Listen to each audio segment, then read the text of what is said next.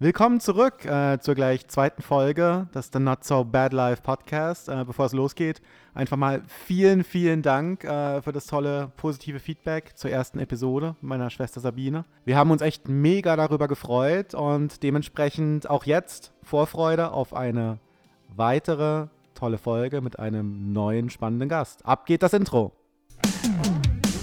Welcome to the least awaited, unanticipated, casually brilliant podcast. The good, the bad, and the ugly sides of life. With the greatest guests in the world. The podcast you have not been waiting for. The Not So Bad Life.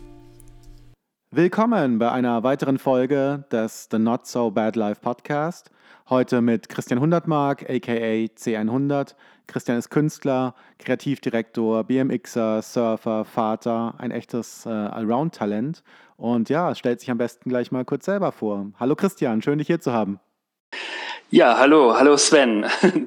Ja, gut, ich, äh, ich stelle mich mal vor. Also Christian Hundertmark ähm, ist mein Name. Ähm, viele kennen mich eben vielleicht auch unter meinem Künstlerpseudonym C100.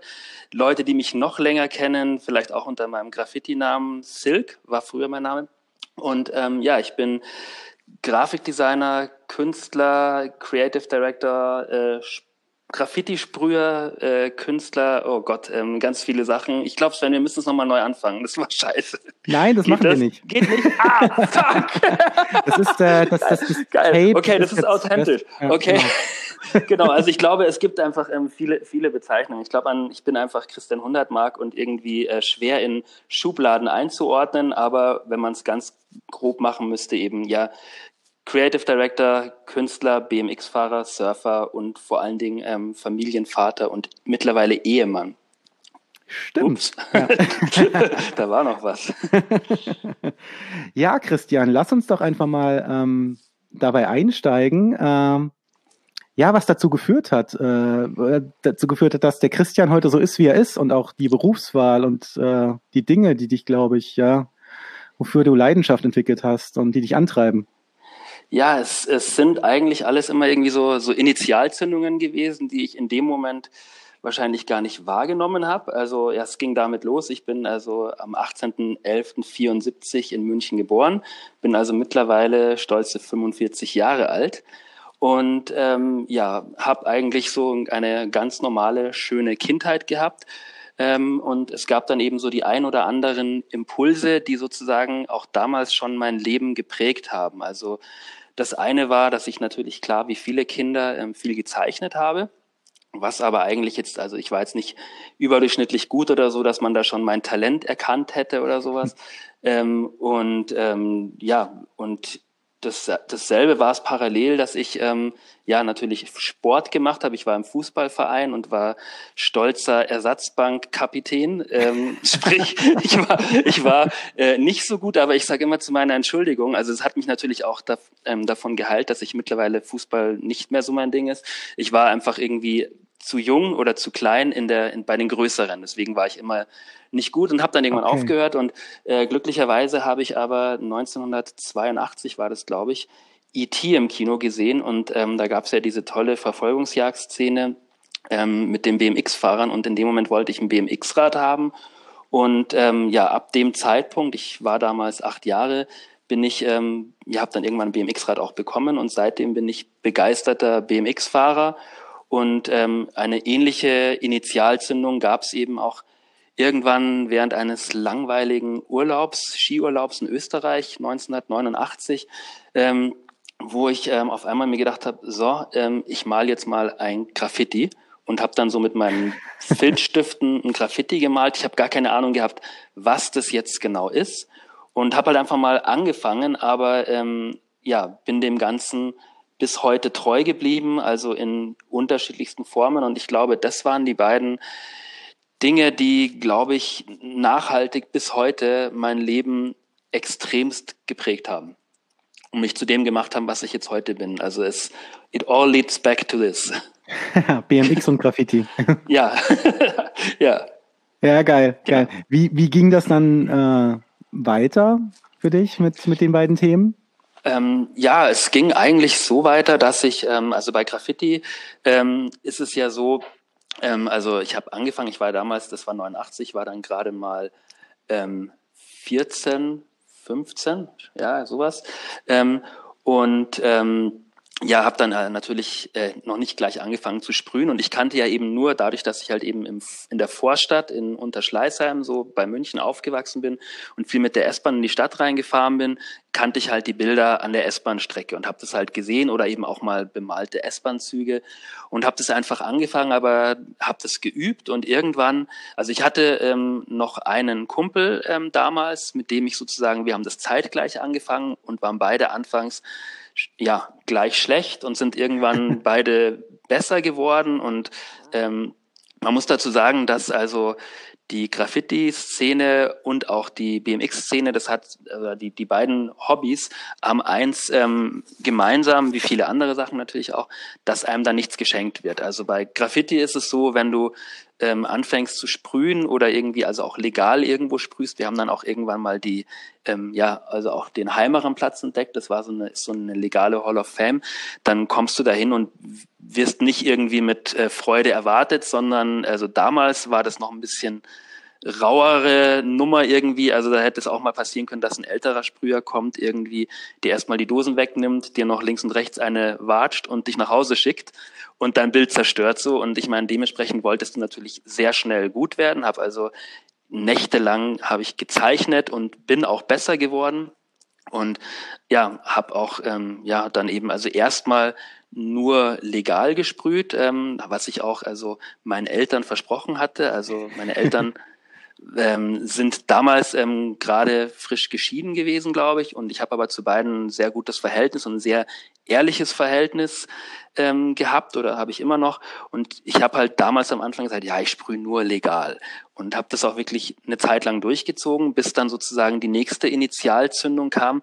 Dass, ähm, also es geht ja bei Graffiti geht es ja darum, dass du, es geht ja doch irgendwie um die, um die Anerkennung, die du haben willst. Also wie in vielen äh, Hobbys und Dingen, die man so als Jugendlicher macht. Man will sich ja doch irgendwie beweisen und möchte, dass die anderen einen gut oder toll finden. Und irgendwann hat mir dann mal, nachdem ich dann wirklich schon ganz nette Graffiti-Bilder gesprüht habe, hat mir damals ähm, der Crown hieß der, gibt's immer noch, ist mittlerweile Musikproduzent. Äh, der hat mir okay. gesagt, so ganz trocken so, irgendwie, da saßen wir so in einem Café im Feierwerk und hat er gesagt, ja Christian, du kannst noch so viele schöne Bilder sprühen, wenn du nicht illegal sprühst, dann wirst du nie anerkannt. Und in derselben Nacht, das ist nicht, ich meine, damals war ich 15, 16, in derselben Nacht habe ich mein erstes illegales Bild gemalt und es ist wirklich so, es ist, also er hat recht gehabt, du lernst wahnsinnig viel und es hat mir ähm, die weiteren Jahre ähm, ja sehr viel gelernt, was sozusagen äh, möglich ist, wenn man Dinge richtig macht und plant und tut. Und ähm, mhm. ja, und parallel dazu, also äh, war es mit BMX dasselbe. Also, also irgendwann hat es halt natürlich angefangen, dann kam ja so diese BMX, ähm, dieser, dieser Trend halt eben nach Deutschland und also jeder hat ein BMX-Rad gehabt und parallel dazu kam natürlich auch Skateboardfahren dazu und insofern bin ich dann viel mit Skatern und BMXern abgehangen und man hat Tricks gelernt und hat geübt und was beides eben, also auch das Graffiti gemein hatten mit, ähm, mit ähm, BMX fahren war eben, du musstest halt üben, damit du gut wirst. Und du musstest, ich sag's immer so irgendwie so, du musstest auf die Fresse fallen, damit du auch wieder weißt, aufzustehen. Ich meine, das kennst du wahrscheinlich vom Snowboarden auch. Es ist irgendwie. Ja, auch vom Skaten. Ist, genau, ja. und vom, Ska ja, vom Skaten eben auch. Und ich meine, das ja. ist essentiell.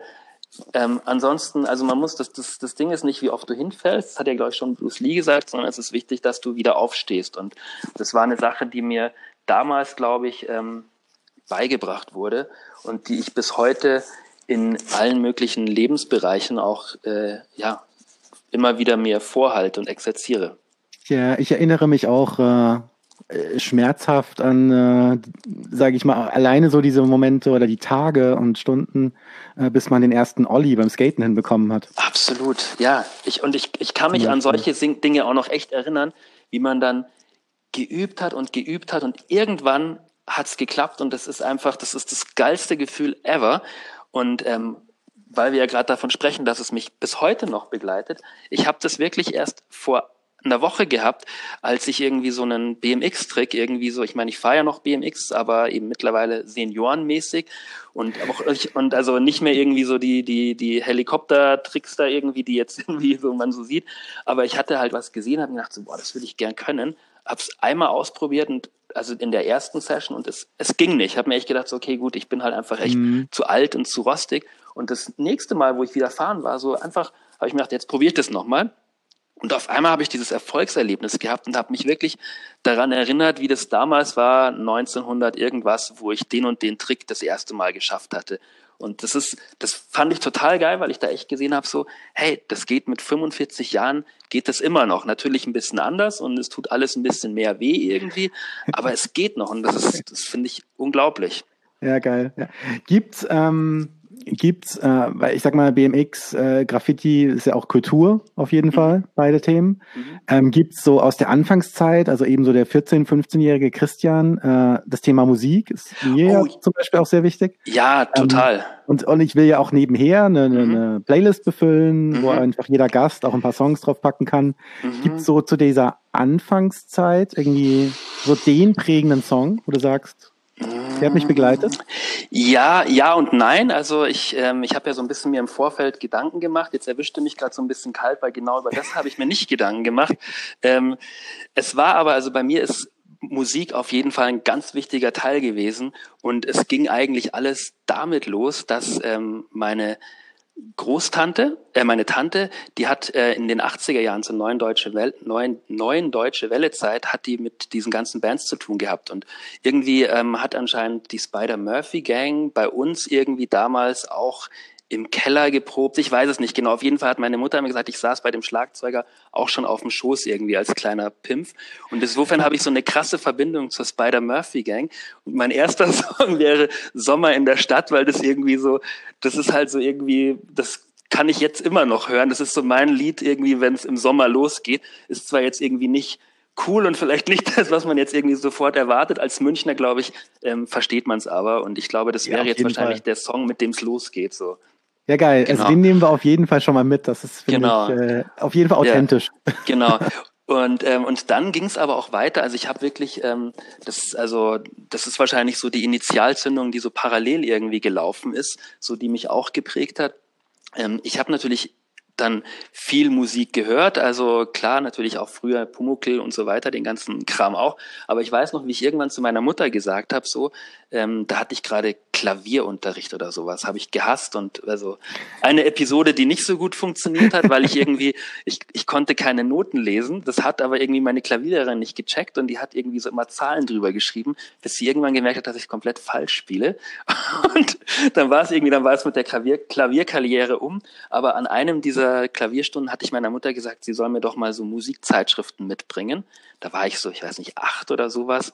Und dann hatte ich irgendwie halt auf, ab dem Zeitpunkt war ich dann so begeisterter Bravo-Leser und, ähm, und habe damals, ähm, ähm, ja, da, damals war ich ein total großer Fan von äh, Duran Duran. also Aber das nächste geil. für die Liste geil. wäre The Reflex. und ähm, ich habe auch ähm, alle Duran Duran Platten gehabt und da gibt's auch wirklich also auch eine Anekdote dazu. Ähm, ich war auch totaler Kajagoogoo-Fan und, ähm, und wie du ja bei dem, ich weiß nicht, Kajagoogoo kennst du bestimmt auch. Ja, oder so, ja klar. Ich habe eine mein, elf Jahre ältere Schwester. Also ah, ja, stimmt, klar, natürlich. Daher. Genau, ja. genau. Und ähm, und das Lustige war, dass ich, ähm, du weißt ja, wie ich aussehe und du weißt ja, wie die Musiker von diesen Bands aussehen. Die haben definitiv eine andere Frisur als ich. Aber ich habe damals bin ich immer mit einem Foto zum Friseur gegangen, mit so einem Foto von Lima und habe gesagt, ich hätte gern die Haare heute so. das hat ja auch nicht funktioniert. Geil. Wie geil. Ja, genau, auf jeden Fall habe ich halt. Aber dazu, dazu ja. muss ich sogar kurz einhaken, weil so eine Friseur-Story habe ich auch eine geile. Ja, erzähl. Ähm, und du kennst bestimmt äh, äh, die Indianer von Cleveland. Mhm, Film mhm. Mit, mit Charlie Sheen. Charlie Sheen, ja, genau. Mhm. Und Charlie Sheen hatte doch äh, diese Spitzen hinten so rein rasiert. Ja, ja, ja. Ja. Mhm. Und ich, ich weiß gar nicht genau, wann der Film rauskam, aber mhm. es war ja irgendwie Ende der 80er wahrscheinlich, mhm, yeah. in die Richtung. Und dann wollte ich auch unbedingt diese Frisur haben. Und äh, du kannst dir vorstellen, wie begeistert äh, Eltern sind über so eine Frisur. Auf jeden Fall. Und dann war irgendwie so der, der, der Kompromiss, aber am Ende auch, dass äh, die, die Friseuse das so leicht reinrasieren durfte, aber eben nicht rausrasieren komplett. Und aber so, so geil einfach, dieses, nee, ich will jetzt aussehen wie der. Auf ja, jeden ja, Fall. total. Also und also vor allen Dingen bei mir als äh, ja lockiger Typ mit ähm, Teint irgendwie so dunklem Teint hat das nicht wirklich funktioniert. Also das ist so, ich meine, es hat dann mal funktioniert, als ich irgendwie ein Foto von Michael Jackson dabei hatte. das sah auch nicht besser aus. Hattet ihr so ähm, so den, also bei uns war das zum Beispiel so, es gab halt so den Familienfriseur, wo man immer ja, hingegangen ist. Ja, ja, genau, das war bei uns Ja. auch. Okay. Ähm, Ja, ja, gab's also das, ja nicht der Familienfriseur, aber ja doch, das, also es gab zwei, genau.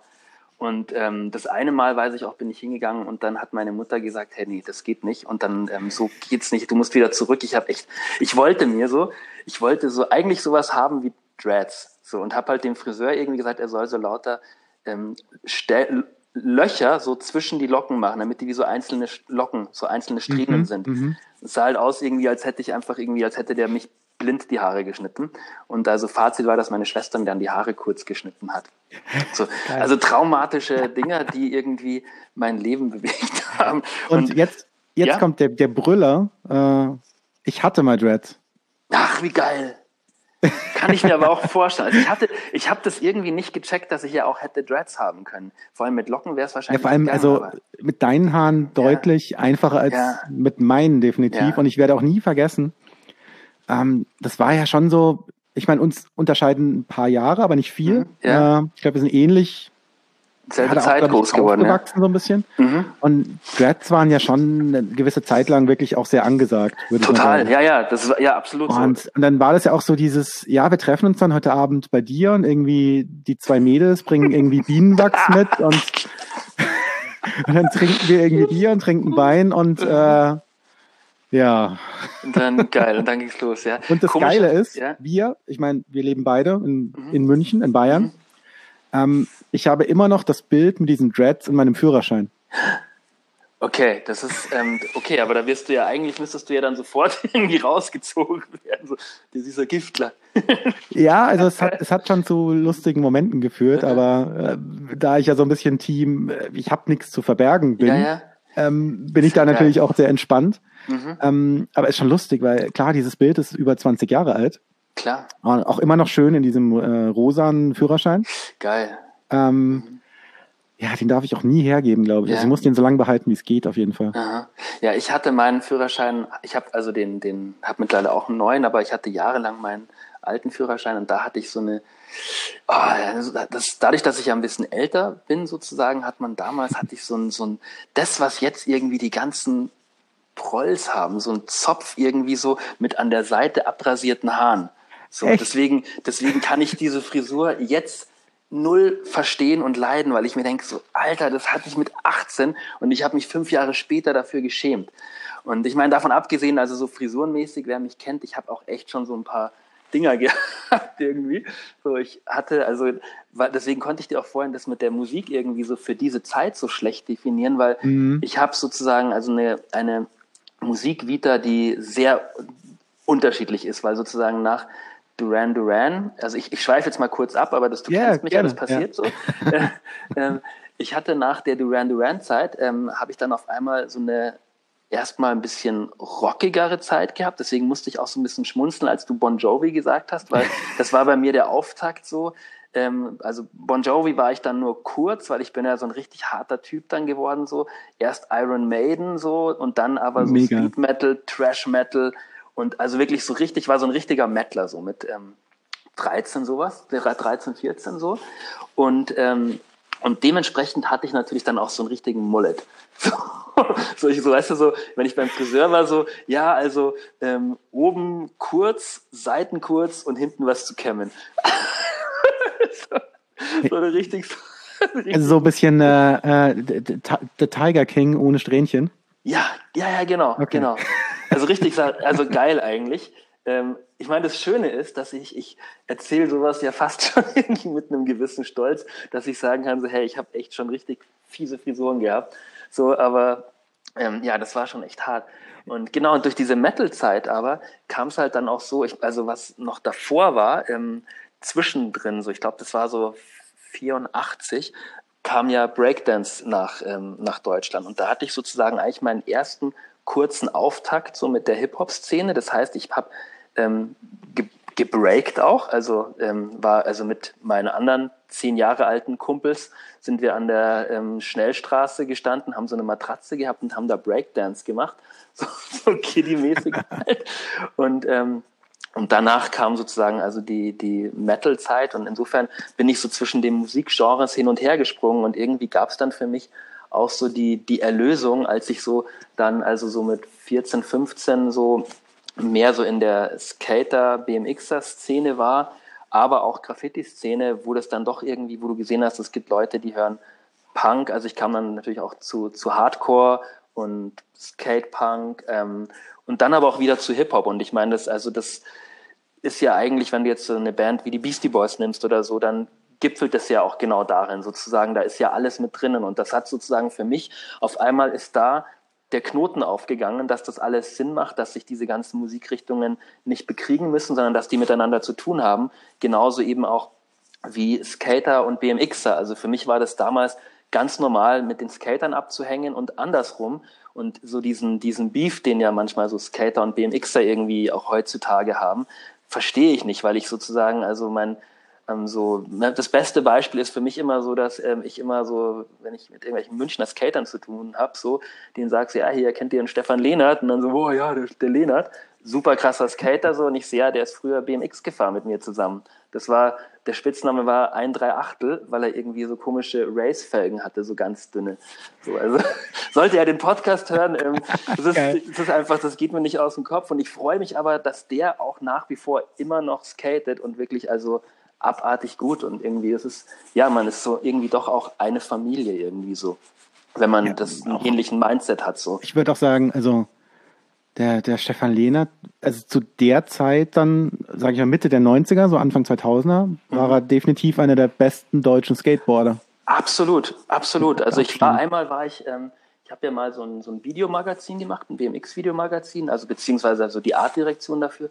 Und da waren wir in Innsbruck auf dem Alp Challenge hieß das. Da war ich da auch. Waren, da warst du auch. ja. Und da waren, genau, und da waren, glaube ich, also da waren lauter Amis, so, also das weiß ich noch, da war auch, oh, wie hieß der, der, genau, Ed Templeton, so. Und mhm. ich weiß nur, wie mhm. der irgendwie also echt krasse Sachen gemacht hat, aber so dermaßen auch auf die Fresse gefallen ist.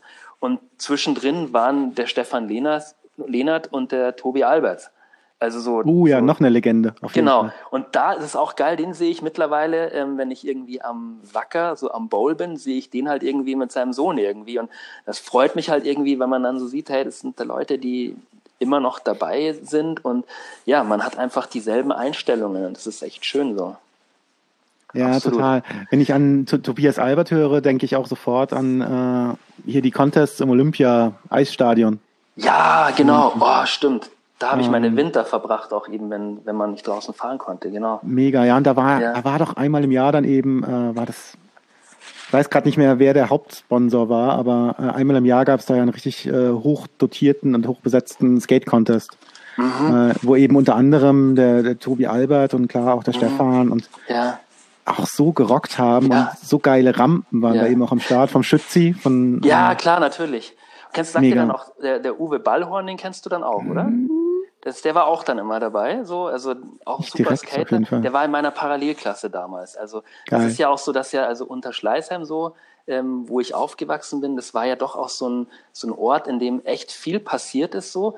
Also ich war, war ja auch auf dem Gymnasium bis zur achten Klasse und so in meiner Parallelklasse waren ja auch der Holunder und der Kaius vom Blumentopf. Also so, ich kenne die alle von, ich kenne die noch aus dem Kindergarten so und, ähm, und äh, ja, Stefan Lehnert irgendwie und also es gab echt so ein paar, die irgendwie in Unterschleißheim so da doch einiges gemacht haben. Und ich glaube, das lag natürlich auch an dem Ort, der halt eigentlich echt boring ist, so, aber ähm, halt, wo halt wirklich viel passiert ist dann doch, weil dann gab es da auch den, den ersten Skateplatz irgendwie, der richtig, also deutschlandweit echt ein amtlicher Skateplatz war. Und ähm, ja, und irgendwie, das hat mich natürlich schon geprägt und auch so dieses, diese, Do-it-yourself-Mentalität so, okay, also den, den Skateplatz, den, ähm, der ist dadurch entstanden, dass damals der Thomas Stellwag, das wird jetzt wahrscheinlich nicht sagen, das ist so mein, der war so ein bisschen älter als ich noch, also er ist ähm, 69er Baujahr und ist halt ein BMX-Fahrer, den kenne ich halt seitdem ich klein bin. Und der ist halt echt so ein richtiger Macher gewesen. Und ich weiß noch, wir haben irgendwann dann ähm, gemeinsam mit noch ein paar anderen einen Verein gegründet und haben dann diesen Skateplatz ähm, Jahre später realisiert bekommen. Und das war echt, also da sind echt einige Leute, die so was gerissen haben. Die gab es bestimmt auch in ganz vielen anderen Städtchen auch oder Ortschaften, aber in Unterschleißheim war das echt krass komprimiert. Also da war dann irgendwann ein Blumentopf und ich weiß noch, wie ähm, die beiden, ähm, na, wie heißen sie, Kai und ähm, Holunder, Kai, Kaius und Holunder, wie ich die getroffen habe und die so ihre ersten Raps mir präsentiert haben, so, weil ich habe ja auch mal gerappt, also da bin ich ja auch stolz drauf. Ich ja auch, ich bin ja auf dem ersten Main Concept Album, gibt es ja ein Lied mit mir auch. Echt? Und ja, ja, ja. Und pass auf, und ich bin ganz stolz und geil, das kann ich sogar für die Welt verkünden. Ich habe David P. in einem Freestyle Battle geschlagen in der Muffathalle. Und deswegen. okay, glaub, okay, ja, okay. Und es lag, lag aber auch nur daran, es lag nur daran, also wenn er das jemals hört, ich bin echt stolz drauf.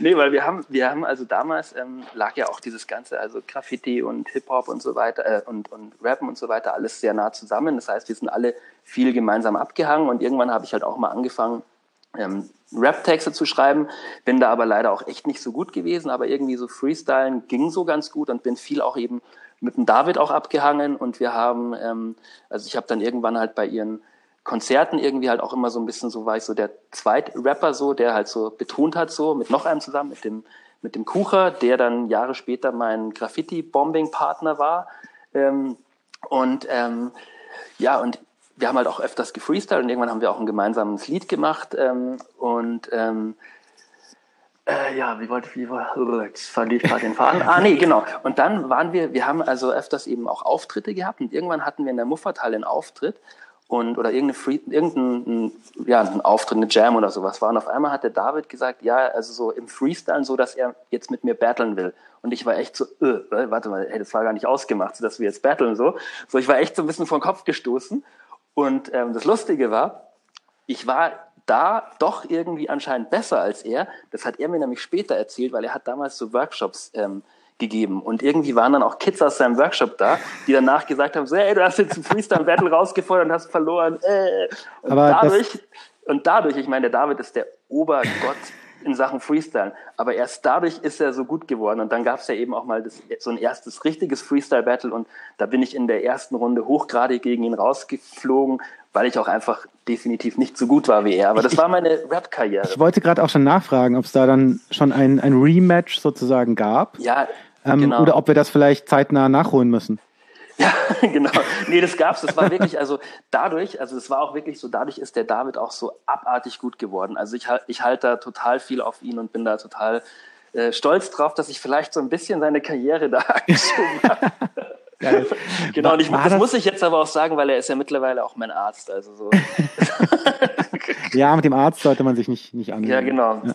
War das genau. schon so diese, diese äh, Hip-Hop-Jam-Zeit, oder? Ja, ja, genau. Draußen gesprüht genau. wurde, drin gebreakt, genau. äh, genau. Also wir waren, genau, wir waren da auch echt auf vielen Jams. Also wir waren ähm, also ich habe damals auch so die, wir waren auf einer Jam, da waren die Beginner auch da, da waren es noch die absoluten Beginner, die waren auch, da war noch gar nicht irgendwie mit Liebeslied und so weiter. Das gab es alles noch gar nicht. Also und massive Töne und so. Das war so diese ganzen, ähm, ja, das ja, war eine geile Zeit. Also war halt wirklich so die Aufbruchstimmung.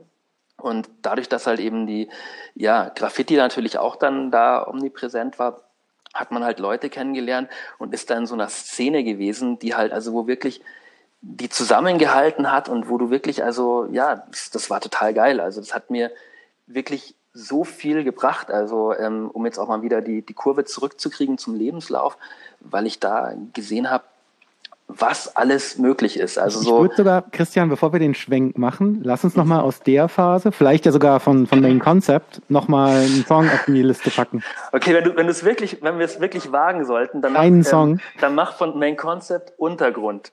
Das ist das Lied, was ich mit ihm zusammen gemacht habe. genau. Ähm, ich glaube, das müssen wir suchen, weil das äh, mhm. bei Spotify nicht direkt aufzufinden ist. Aber das ah. klären wir dann später. Okay. Ähm, genau, was noch parallel wichtig wäre als Musik, was auch gut passen würde, weil das ist auch eine, so ein wichtiger Punkt gewesen, ist, ähm, ich weiß nicht, ob sie MC Red oder Mac Red heißen. Ähm, Äh, My, My Weakness. Das solltest du da finden. Das ist sozusagen der Opener-Song vom Public Domain Video. Und das ist also für mich so das ultimative Skateboard-Lied gewesen. Und es erinnert mich so an die Zeit, als wir damals ähm, so als Teenies, weil sie waren dann ganz viel aus Unterschleißheim auch mit Skateboards. Und wir sind dann immer, es gab so einen Laden, den Sport und Technik, in der Kreuzstraße war der. Und da sind wir alle immer freitags abgehangen, haben Skate-Videos geschaut.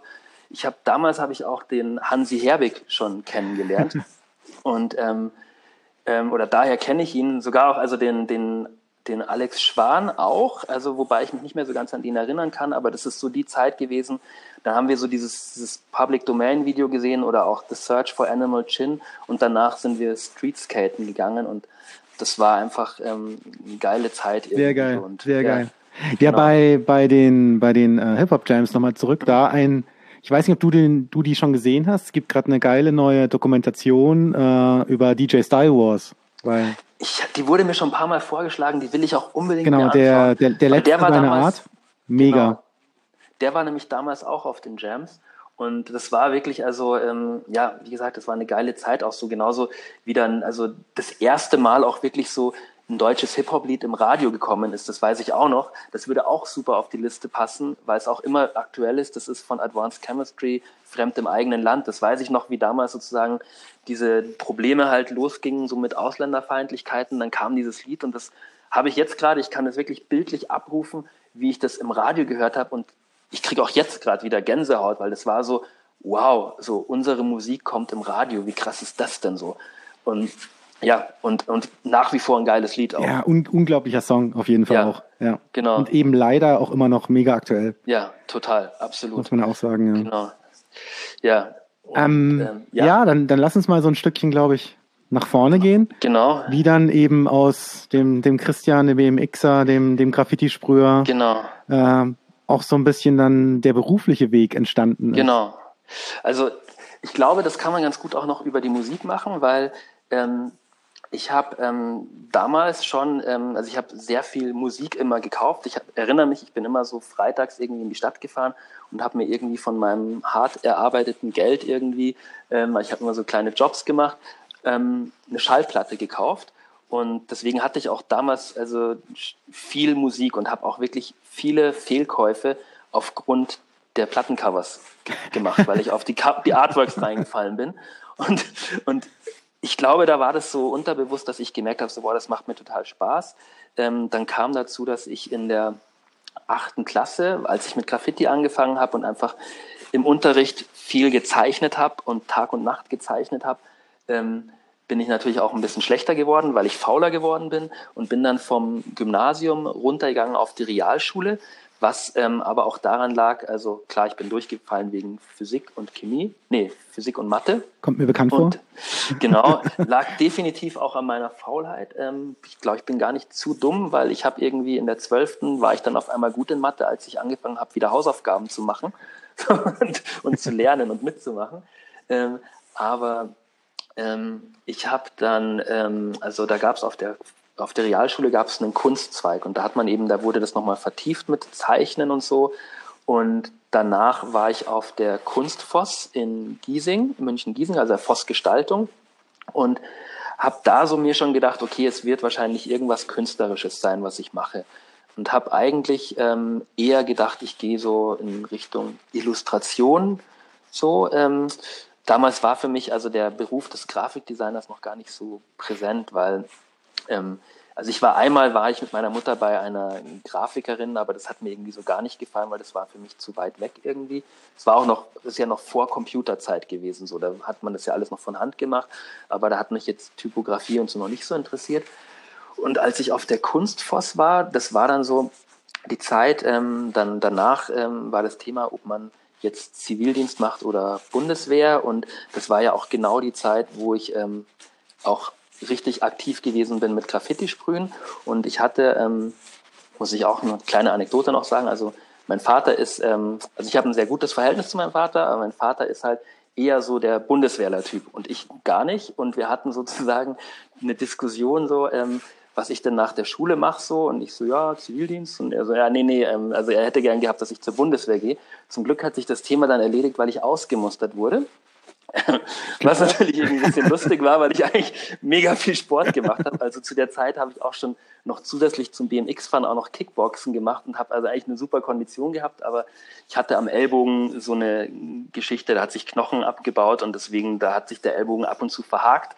Und wenn das sozusagen passieren würde, während ich ein Gewehr lade und schieße, wäre das blöd, wenn der Arm so einrastet und ich nicht mehr loslassen kann. Na, auf jeden Fall, ich wurde ausgemustert und das war für mich dann so, okay, cool, jetzt ähm, eigentlich war der Plan, ähm, dass ich danach Zivi mache und dann irgendwie anfange, irgendwas zu studieren. Geil, jetzt habe ich ein Jahr Zeit.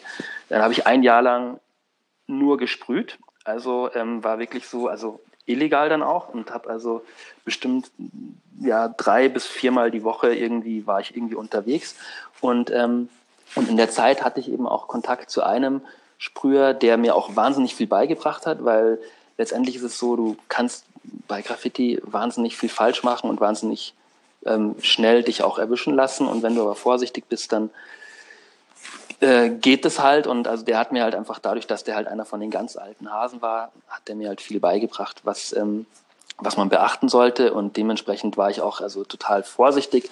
Und man muss auch wirklich sagen, ich bin auch seit, also von Grund auf eher der vorsichtigere Schisser-Typ. Also ich bin jetzt nicht irgendwie der, der auf harter Mann macht und irgendwie da, ich gehe lieber einmal zu oft, aber dafür passiert nichts. Und ähm, auf jeden Fall hat der, ähm, das war der ähm, Scout, ähm, hieß der, also damals echt, also auch heute noch ein sehr bekannter, begnadeter Sprüher. Und der war auf der Blocherer Schule, hat der Grafikdesign studiert und hat mir gesagt, so, ja, ich mache das irgendwie, das ist ganz cool. Und dann war das irgendwie so, dass mein Vater mir netterweise das ist eine private Berufsfachschule gewesen und ich wollte eigentlich auf die FH gehen, meine Mappe machen. Und er hat mir aber angeboten, so, ähm, ja, ähm, dass er mir die Schule übernimmt und äh, die Kosten nimmt. Und dann habe ich gedacht, ich mache das jetzt mal ein Semester, probiere das mal aus. Und habe dann aber sofort gemerkt, dass mir die Art und Weise, wie das dort ist, total gefällt. Und habe dann eben mein Studium da richtig straight durchgezogen. Und so kam dann auch so ein bisschen die ähm, Entwicklung so vom Graffiti-Sprüher ähm, zum Grafikdesigner, weil ich dann doch Blut geleckt hatte. Und es war auch so ein bisschen die Zeit, wo viele Sprüher auch eben, ja, also dann auch irgendwie Grafiker geworden sind. Und eben ich war auch einer von denen. Und zu Ende des Studiums ähm, ist man dann sehr in Richtung Werbung gedrängt worden. Das war halt so Ende der 90er Jahre so gab es so das, wie jetzt heute so Grafikdesign-Studios sind, das gab es damals noch nicht. Da gab es halt die großen Werbeagenturen und dementsprechend bin ich dann auch erstmal in einer Werbeagentur gelandet. Und ähm, ja, ähm, ach, wir müssten eigentlich nochmal musikmäßig was dazwischen tun. Ich, ich rede hier eigentlich ohne wir, Punkt und Komma. Ich glaube auch, wir, wir packen, wir packen nochmal was musikmäßig ja. dazwischen und dann habe ich genau. gerade spontan überlegt, dann machen wir, glaube ich, mal so eine kleine eine kleine, ich nenne es mal so eine kleine Speedrunde, äh, wo ich mhm. mal ein paar, paar Schlagwörter rüberwerfe okay. ähm, und du einfach mal irgendwie ein, zwei Sätze dazu sagst. Relativ okay. spontan, weil ich, wir kennen uns ja schon ein mhm. paar Jährchen, ich glaube, mhm. ja, so um die, bald auch um die 15. Äh, ja, ich glaube, ja. So, und, und, stimmt, und wir sind gerade beim Jahr 2000. Genau, und, äh, und die Zeit läuft hier, du hast voll recht. Deswegen äh, ändern okay. wir, äh, wir reagieren sozusagen. Mhm, ja, Aber vorher ein Song für die, für die Playlist aus der Phase. Mhm. Ähm, und zwar, ähm, um das noch kurz abzuschließen, ähm, Kruder und Dorfmeister High Noon, weil als ich meine Mappe gemacht habe, ähm, da habe ich öfters mal ähm, äh, ja, bis in die Nacht gearbeitet und Kruder und Dorfmeister damals gehört und irgendwie das war sehr gut zum Arbeiten. So. Okay. Punkt, Punkt, Punkt. ist, ist, hinzugefügt. Genau. Ich bin teilweise in der Früh aufgewacht mit Kopfhörer und High Noon auf Endlosschleife. Genau. Ähm, dann genau. packe ich jetzt noch einen, auch einen Song mit drauf, weil ich habe, seit du es eben äh, genannt hast, die, die Beastie Boys auch im Kopf. Uh, ähm, ja. Und äh, ich habe seit Wochen irgendwie einen Ohrwurm. Das passt jetzt eben nicht zu den 2000ern, aber ähm, die Beastie ja. Boys schon. Und das ist äh, Alive, weil es auch so ein geiles Musikvideo ist. Oh ja, ja, absolut. Super, super Song. Oh, und den packe pack ich jetzt mal dazu und dann äh, machen wir jetzt mal die, die, die kleine Speedrunde. Gucken mal. okay. Ähm, ich weiß es nicht mehr so richtig, deswegen fange ich damit jetzt mal an. Du hast mir irgendwann mal was zum, zum in Anführungsstrichen, zum Jongleur erzählt. Ja, der Jongleur. Okay, das kann ich, das kann ich sogar relativ kurz machen. Als ich damals am Heimeranplatz ähm, gesprüht habe an der Wand, da war irgendwann mal ein Zirkus und da war so ein Typ, ein Jongleur. Und das, also war, ist jetzt eigentlich gar nichts Aufregendes, aber das hat mich irgendwie echt bewegt, weil der war total glücklich und der hat zu mir irgendwann, wir haben uns so unterhalten so und der hatte gesagt, so, hey, wenn du das machst, was du liebst. Ich meine, das ist eine totale Plattitüde, weil das hat man schon oft gehört, aber er hat einfach recht gehabt. Er hat gesagt, das was, wenn du das machst, was du liebst, dann wirst du damit Geld verdienen und du wirst auch nicht das Gefühl haben, dass es Arbeit ist. Und das hat er mir damals gesagt, da war ich 16 irgendwie und ich muss da immer wieder dran denken, dass ich mir echt denke, so, ja, er hat voll recht gehabt. Also, ich meine, ich sitze jetzt auch gerade hier in, im Studio und es ist, es fühlt sich nicht wie Arbeit an und das ist irgendwie ganz toll, irgendwie da hingekommen zu sein. Ähm, ja, ja, geil. Da, da, nehme ich sozusagen die Überleitung auch gleich äh, zu The Art of Rebellion. Ja, okay, dann kann man jetzt mal kurz fast forward machen. Das ist sehr gut, weil ähm, genau nach der nach der Werbeagentur, also nach der, der, Zeit, dass ich ich bin aus dem Studium raus, bin in einer Werbeagentur gelandet, habe mich dann aber entschieden, dass ich ähm, äh, freelancen will, habe mich selbstständig gemacht und ähm, dementsprechend auch ähm, ja, un unterschiedliche Projekte gemacht. Und zu der Zeit habe ich auch schon mit, also ich habe 99 habe ich mit Graffiti eigentlich aufgehört, also so mit klassischem Graffiti, weil doch das Ganze, also so schön das alles klingt, was ich jetzt vorhin erzählt habe, hat es, es ist auch sehr dogmatisch geworden und irgendwie, und irgendwann konnte ich auch, also es ist auch sehr stressig und zeitaufwendig gewesen und ich habe eben aufgehört. Und ähm, war dann eher einfach Grafikdesigner und 2000 habe ich dann zufällig in der Blond ähm, einen Artikel über Street Art gesehen und bin da zu dem Zeitpunkt dann auf einmal so war das für mich was ganz Neues, so wie mit ähm, wie damals E.T. oder wie also als ich E.T. gesehen habe oder als ich das erste Mal irgendwie eine Graffiti-Skizze gemacht habe und war so wow das ist was ganz Neues und es gab damals also es ist noch da da da war, glaube ich, schon, waren zwar schon die ersten Sachen von Banksy drin, aber der war noch kein bisschen bekannt und so. Und ich habe damals ähm, lustigerweise den, ich sag dir, Flying Fortress was. Ja, ähm, der, ja klar. Genau, das ist eigentlich, dem, den kann ich auch aus meiner Graffiti-Zeit damals. Den habe ich damals irgendwie zur selben Zeit auch wieder getroffen und äh, Kontakt irgendwie aufgebaut und dann habe ich ihm auch den Artikel gezeigt und irgendwie sind wir dann so und also und noch ein paar andere aus München, das waren vielleicht fünf oder sechs so, ähm, haben angefangen, ähm, ja, Poster zu schneiden und dieses ganze Ding wieder so, so, also so auf einmal da einzutauchen. Und es gab weltweit, gab es ähm, vielleicht in jedem Land oder so, oder in jeder Stadt vielleicht so fünf, also in jeder Großstadt, so fünf bis zehn Leute und es gab einen einzigen Blog, den gibt's immer noch, ecosystem.org. Das war so ein Typ aus Frankreich, ähm, irgendwo Südfrankreich, der Eco, und der hat eben diesen Blog gemacht. Und das war so die einzige Schnittstelle, wo man immer wieder was von Street Art gesehen hat. Es gab noch aus New York noch Wooster Collective, aber eigentlich war es doch in Europa eher Ecosystem. Und irgendwann habe ich mir gedacht, so, ich war ja damals auch schon Grafikdesigner, so, oh, es gibt irgendwie kein Buch über über Street Art irgendwie. Und das ist doch irgendwie, das ist doch ein ganz großes Ding. Das kommt doch irgendwie. Und ähm, ich habe dann also ähm, in der Zeit dann auch mit ähm, dem Krixel, das ist ein ehemaliger Graffiti-Kollege aus meiner Graffiti-Zeit sozusagen, ähm, und mit dem, äh, der aus Aschaffenburg kommt, der hat damals dann mittlerweile äh, diesen, diesen Style-File-Mail-Order schon langsam aber sicher hochgezogen. Ähm, kennst du wahrscheinlich durchs Planet Sports wahrscheinlich auch. Auf jeden ähm, Fall, ja. Genau, und der hat damals auch aus dem Keller, haben die angefangen, Dosen zu verkaufen. Und irgendwann ist es immer gewachsen so und irgendwann haben die, einen, haben die auch ein Magazin gemacht und einen Verlag. Und ich habe ihn irgendwann gefragt, so, du Krixel, ich glaube irgendwie dieses Street Art Ding, das ist irgendwie im Kommen, hey, wir sollten da ein Buch machen. Und erst war er noch so nicht ganz so überzeugt davon. Und dann kam aber auf einmal so ein, irgend so eine dicke Geschichte von Banksy. Ich glaube, das war so das erste Mal, wo der was in Museen aufgehangen hatte, mhm. so illegal. Mhm. Und dann hat er gesagt, hey, ich glaube, das ist, oder das waren die ersten Berichte über die Ratten oder so, ich weiß es nicht. Auf jeden Fall hat er gesagt, hey, ich glaube, das ist doch irgendwie, das sollten wir machen. Und dann habe ich sozusagen ähm, mir gedacht, okay, dann mache ich halt dieses Buch so. Und da wurden, und hab, wie viele wurden draus mittlerweile? Genau, es waren, ist eine Serie von vier Büchern ja, geworden. Krass. Und noch, ähm, also, und noch, also von Art of Rebellion, also von eins bis vier. Es gibt noch so ähm, verschiedene Untertitel noch ähm, davon über einzelne Künstler. Und es war halt so, ähm, er hat dann gesagt, so ja, lass uns das machen. Ich habe eigentlich keine Ahnung gehabt davon, wie man ein Buch macht. Habe das dann aber durchgeboxt in der Zeit habe mir in der Zeit, jetzt kommt gleich die nächste Überleitung, auch noch einen Hund zugelegt, ähm, was, ähm, obwohl ich eigentlich 24 Stunden gearbeitet habe, zeitlich eigentlich auch nochmal sehr intensiv war, aber eigentlich das Beste, was mir passieren konnte. Ähm, so, da haben wir ja schon unseren gemeinsamen Nenner, so, ähm, da kam Mowgli ins Spiel. So. Und ähm, ja, habe das Buch gemacht und ähm, das Buch hat, also das, es ging allein schon damit los. Ich habe also eine E-Mail an den Eco geschrieben, habe ihm geschrieben, du, ich würde da jetzt ein Buch drüber machen. Äh, schreib doch mal deinen ganzen anderen Künstlern, die mit dir vernetzt sind, dass ich ein Buch mache ähm, über Street Art und dass es rauskommen wird.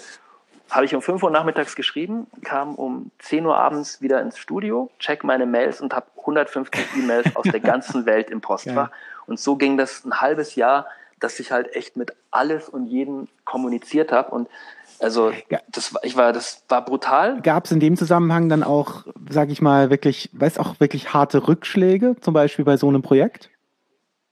Ja, gab's und es war so, ich habe, es hat alles funktioniert. Das war mega krass. Also ich habe irgendwie damals die ähm, die Registratur kennst du mhm, ja wahrscheinlich ja, auch irgendwie. Die hat damals gerade aufgemacht und die war eigentlich erstmal immer leer, nicht so besucht.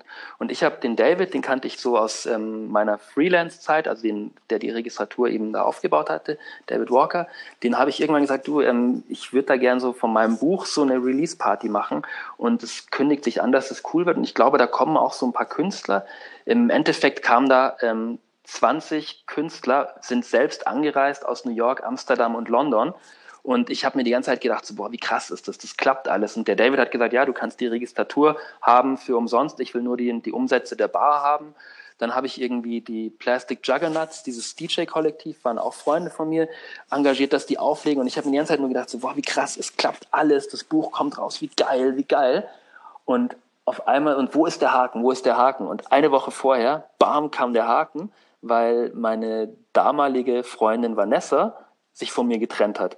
Und auf einmal ist sozusagen, ist alles nichts mehr wert gewesen. Es war alles eigentlich nur noch so, also das war so der, der Super-GAU irgendwie, hat mich komplett runtergezogen erstmal, aber irgendwie auch im selben Moment wieder hochgezogen und es ging weiter. Und ich meine, diese, das waren so, das ja, war glaube ich so auch mal eine der ersten Lektionen im Leben, wo man halt sieht, so, okay, im ersten Moment denkst du dir Scheiße, aber ähm, ja, hm. wieder, wie, hm. also hinfallen und aufstehen ist wichtig, dass auf, es Auf jeden Fall, auf jeden Fall. Genau. Und letztendlich, also das, um noch das kurz abzuschließen, das Buch kam raus und war nach einem Monat ähm, ausverkauft, also die erste Auflage von 5000 Stück. Und so ging das dann zwei Jahre weiter. Wir haben dann das zweite gemacht, das dritte und so weiter. Und weltweit haben sich die Bücher, also wir hatten einen sehr guten Vertrieb, der das wirklich in jedem Buchladen, und ich übertreibe jetzt echt nicht, von Sydney bis nach LA war das in jedem Designbuchladen und Kunstbuchhandel. Und das hat sich weltweit 90.000 Mal verkauft und hat sozusagen wow, okay, mich auch so gefestigt in der Szene, dass also ähm, wahrscheinlich bis heute, also es gibt wirklich, also auch von den ganzen bekannten Künstlern gibt es, also habe ich jetzt mehrfach das auch schon gehört, dass mir Leute gesagt haben, so, hey, das Buch damals, das war so ihr Ding, weswegen sie eigentlich angefangen haben. Und ich meine, es ehrt mich total. Es ist wirklich, ich denke dann immer so, hey, es ist doch so krass irgendwie. Ich meine, ich bin ja nur so ein Typ aus München, der halt sich gedacht hat, ich mache ein Buch und eigentlich müsste so ein Buch doch aus New York kommen. Und ich meine, es gab parallel dazu, kamen auch noch andere Bücher raus. Aber ich habe das Glück gehabt, dass mein Buch irgendwie damals so mehr oder weniger das erste war. Und das hat mir einfach einen Kontakt zu einer Szene gegeben und ich habe wahnsinnig nette, coole Leute getroffen und ich habe erst heute habe ich so einen Post gemacht irgendwie ähm, auf Facebook, weil es ist jetzt so eine Doku über die, die goldene Zeit in Barcelona rausgekommen, weil es gab dann so Treffen und dann haben wir uns irgendwie da alle in Barcelona getroffen in so einer Bodega-Bar und sind da irgendwie bis 5 Uhr morgens abgehangen und sind dann in die Straßen, haben gemeinsam gemalt und es war, es ist wilder Westen. Das war einfach total krass und da war ich halt aber auch schon Ende 20 und das war halt nochmal noch mal so eine zweite Jugend irgendwie. Ja, war mega krass einfach so. Ja, krass. Genau. Also auch äh, spannend zu hören, weil das auch Episoden ja. auf jeden Fall sind, äh, obwohl wir uns jetzt schon so lange kennen, ja. die ich auch nur ja wirklich ansatzweise kenne. Definitiv. Ja. Und äh, was ich auf jeden Fall noch spannend fände, auch so dann aufs Heute jetzt mal so ein bisschen bezogen. Ähm, ich sag mal, du hast ja einfach in deinem beruflichen äh, als, als, als Studio, als, als Freelancer, wie auch immer. Du hast den beruflichen Part, wo es ja einfach auch um Jobs geht. die man macht, mhm. und hast ja aber auch dich als, als Künstler sozusagen. Mhm. Wie, wie ja. wichtig ist für dich da einfach so die Balance oder wie, wie steuerst du das, damit das einfach auch für dich dann in Summe alles gut zusammenpasst? Also das ist ein ständiger Prozess, ist es so. Das habe ich also erst heute wieder gemerkt. Also momentan jetzt durch diesen ganzen ähm, Corona-Wahnsinn hat sich das nochmal komplett umgedreht, ähm, weil ich habe ja ein Atelier und ich habe ein Studio und ich war also heute Nachmittag erst kurz im Studio, dann im Atelier, jetzt wieder im Studio. Und es ist, ich muss vielleicht ganz kurz nochmal ein paar Schritte zurückgehen, weil in der Zeit, wo dieses ganze Street Art Ding angelaufen ist, war ich ja auch trotzdem hauptberuflich Grafikdesigner und habe da ja auch große Aufträge gemacht und auch kleinere hin und her aber habe mir damals auch immer, ich hätte immer gerne auch Kunst gemacht und war natürlich irgendwie aber doch so ein bisschen der, der halt irgendwie durch das Buch irgendwie und dann auch durch, durch Ausstellungen und Workshops so ein bisschen bin ich in so eine Kuratorenrolle gerückt. Aber eigentlich wollte ich die ganze Zeit auch Kunst machen, aber bin halt nicht dazugekommen, weil ich halt auch blöderweise als Grafikdesigner auch gute Aufträge hatte. Und ich meine, das kam ja auch dann so, so haben wir uns ja auch kennengelernt mit Planet Sports und so. Und das sind ja, also ich habe ja nicht irgendwie, ich habe ja in den letzten 20 Jahren nicht irgendwelche Schweinebauchanzeigen machen müssen, sondern eigentlich wirklich schöne Projekte. Ich habe also Musikplattencovers gemacht, ähm, Corporate Designs, viel Snowboards. Also das kam alles eigentlich, diese ganzen Snowboard-Geschichten, dass ich also für alle möglichen Snowboards-Marken designt habe, kam eigentlich durch Art of Rebellion, weil ich dadurch halt Workshops ähm, gemacht habe. Und ich habe immer so ein bisschen, also ich glaube, man muss immer so das nicht irgendwie den nächsten Schritt sehen, sondern auch immer im Blick haben, dass vielleicht der über, über, übernächste Schritt vielleicht der ist, wo es dann Klick macht, so. Und das war mit der Kunst eben auch so, ähm, weil ich wollte das immer machen. Und so vor fünf Jahren oder ja, noch war eigentlich noch mehr so der Bruch, da hätte ich eigentlich am liebsten nur noch Kunst gemacht und, ähm, und habe mich da auch wirklich, also durch meine glückliche Begegnung, dass ich eben einen meiner wichtigsten Graffiti-Freunde von damals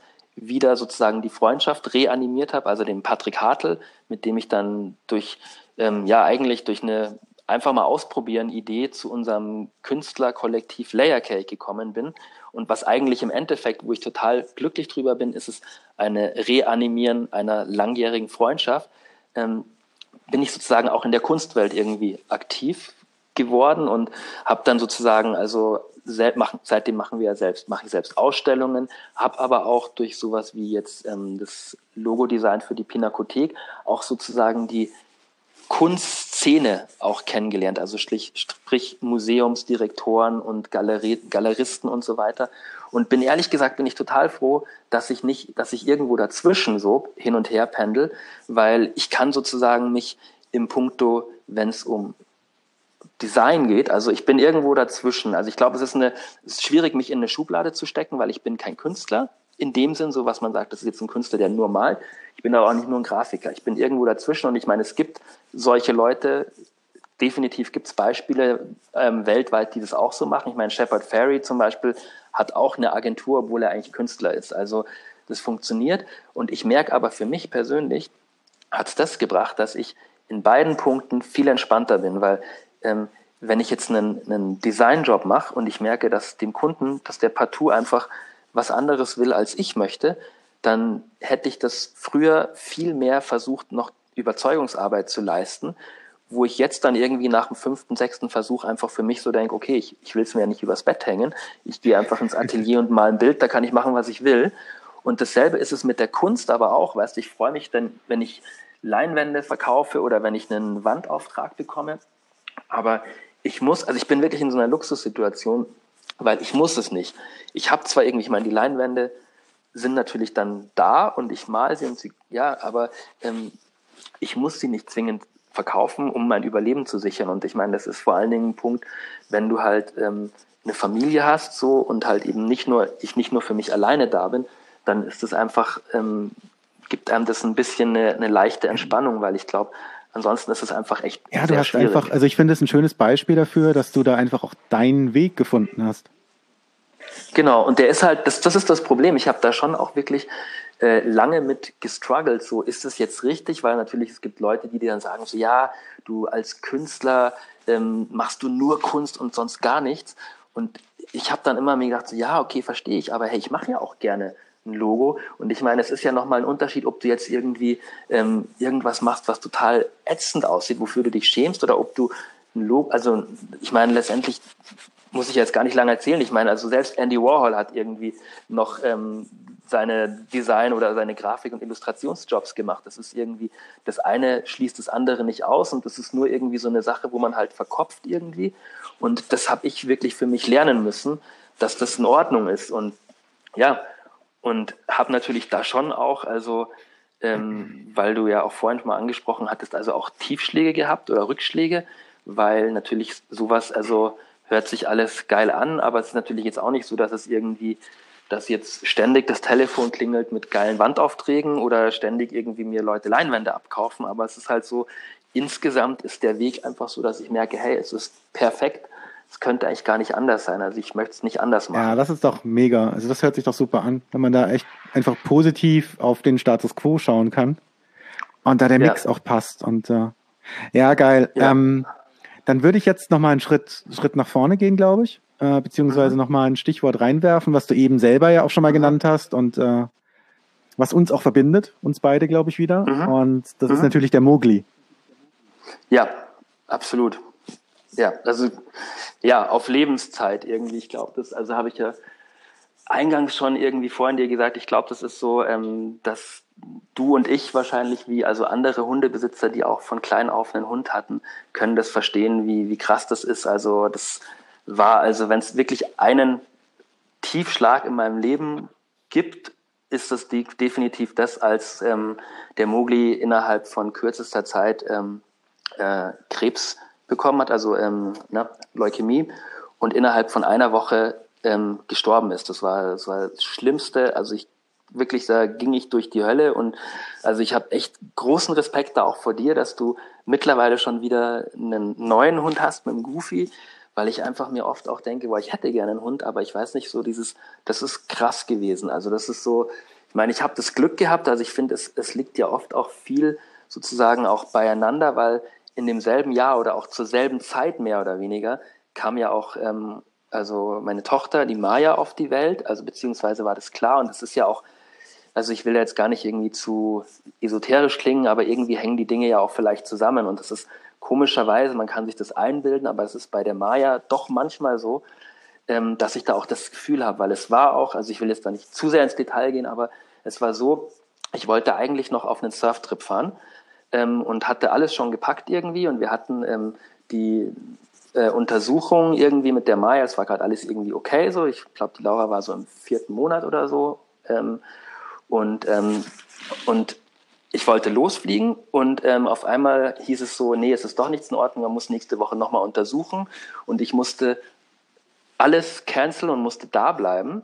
Und genau an dem Wochenende, am Sonntag, ist ähm, der Mogli ähm, auf einmal aufgegangen wie ein Hefekuchen. Ich bin in die Tierklinik gefahren und ähm, das war wirklich, das, also ich kann mich echt noch dran erinnern, das ist auch echt also, krass gewesen. So, ich habe eigentlich gedacht, dass die sagen, ja, der hat irgendwas gegessen und irgendwie mal so, weil der ist ein total lebensfroher Hund gewesen und dann sagen mir, kommt es war wirklich wie in so einem Film, dann kommen diese zurück und sagen so, ja, also ihr Hund hat ähm, Leukämie und ich so, hä, was? Und dann so, ja, mh, hm, so, ja, es tut uns leid irgendwie so und ey, das war, das hat mir mhm. den Boden unter den Füßen weggerissen und ich meine, ja, du, du kennst das, ja, also hey. ähm, das war krass. Also, ich, also ja. bei mir, bei äh, Paco war ja eben äh, ja. mein Hund damals und der war ja auch im Prinzip topfit bis ins relativ genau. hohe Alter, also bis 13 Jahre. Ja. Und ähm, hat dann irgendwann angefangen, äh, so epileptische Anfälle zu bekommen. Mhm, ich und, erinnere mich, äh, erzählt, ja. Was auch erstmal eigentlich, ja, konnte man gut behandeln, sagen wir es mal so. Wenn so ein Anfall kam, dann musste ich halt in die mhm. Tierklinik und äh, hat was dagegen bekommen und mhm. war dann schon auch klar immer, ja, schwierige Momente, glaube ich. Äh, weil ich glaube, das Ding ja auch immer ist, das Tier kann einem ja nicht sagen, wo es weh tut. Ja, vor allen Dingen, mir fällt gerade ein, ich, ich weiß auch, wie so ein epileptischer Anfall aussieht, weil das war letztendlich beim Mogli, ähm, also nachdem er so ein paar Tage, Entschuldigung, dass ich jetzt da gerade ja, unterbreche, aber es ist mir jetzt gerade in dem Moment erst bewusst geworden, ähm, weil als er sozusagen, er hat dann so eine Chemo bekommen und nach drei Tagen hat er halt total abgebaut und an, an ja, nach einer knappen Woche war er zu Hause und hat so einen epileptischen Anfall gekriegt, so komplett verkrampft und hey, das ist, ich bin mit ihm Vollgas in die Tierklinik gefahren und also und es hat danach, also zwei Tage später mussten wir ihn einschläfern und wenn ich mir jetzt vorstelle, dass du das öfters hattest, hey, dann Wahnsinn. Oh Gott. Also. Und das ist dann auch so im Prinzip geendet. Ähm, das dann, ich weiß nicht, nach, nach wie vielen Anfällen das dann war. Ich eben auch in der Tierklinik und dann war das auch ein bisschen schlimmer als sonst. Und äh, dann ja, lassen sie ihn da zur Beobachtung.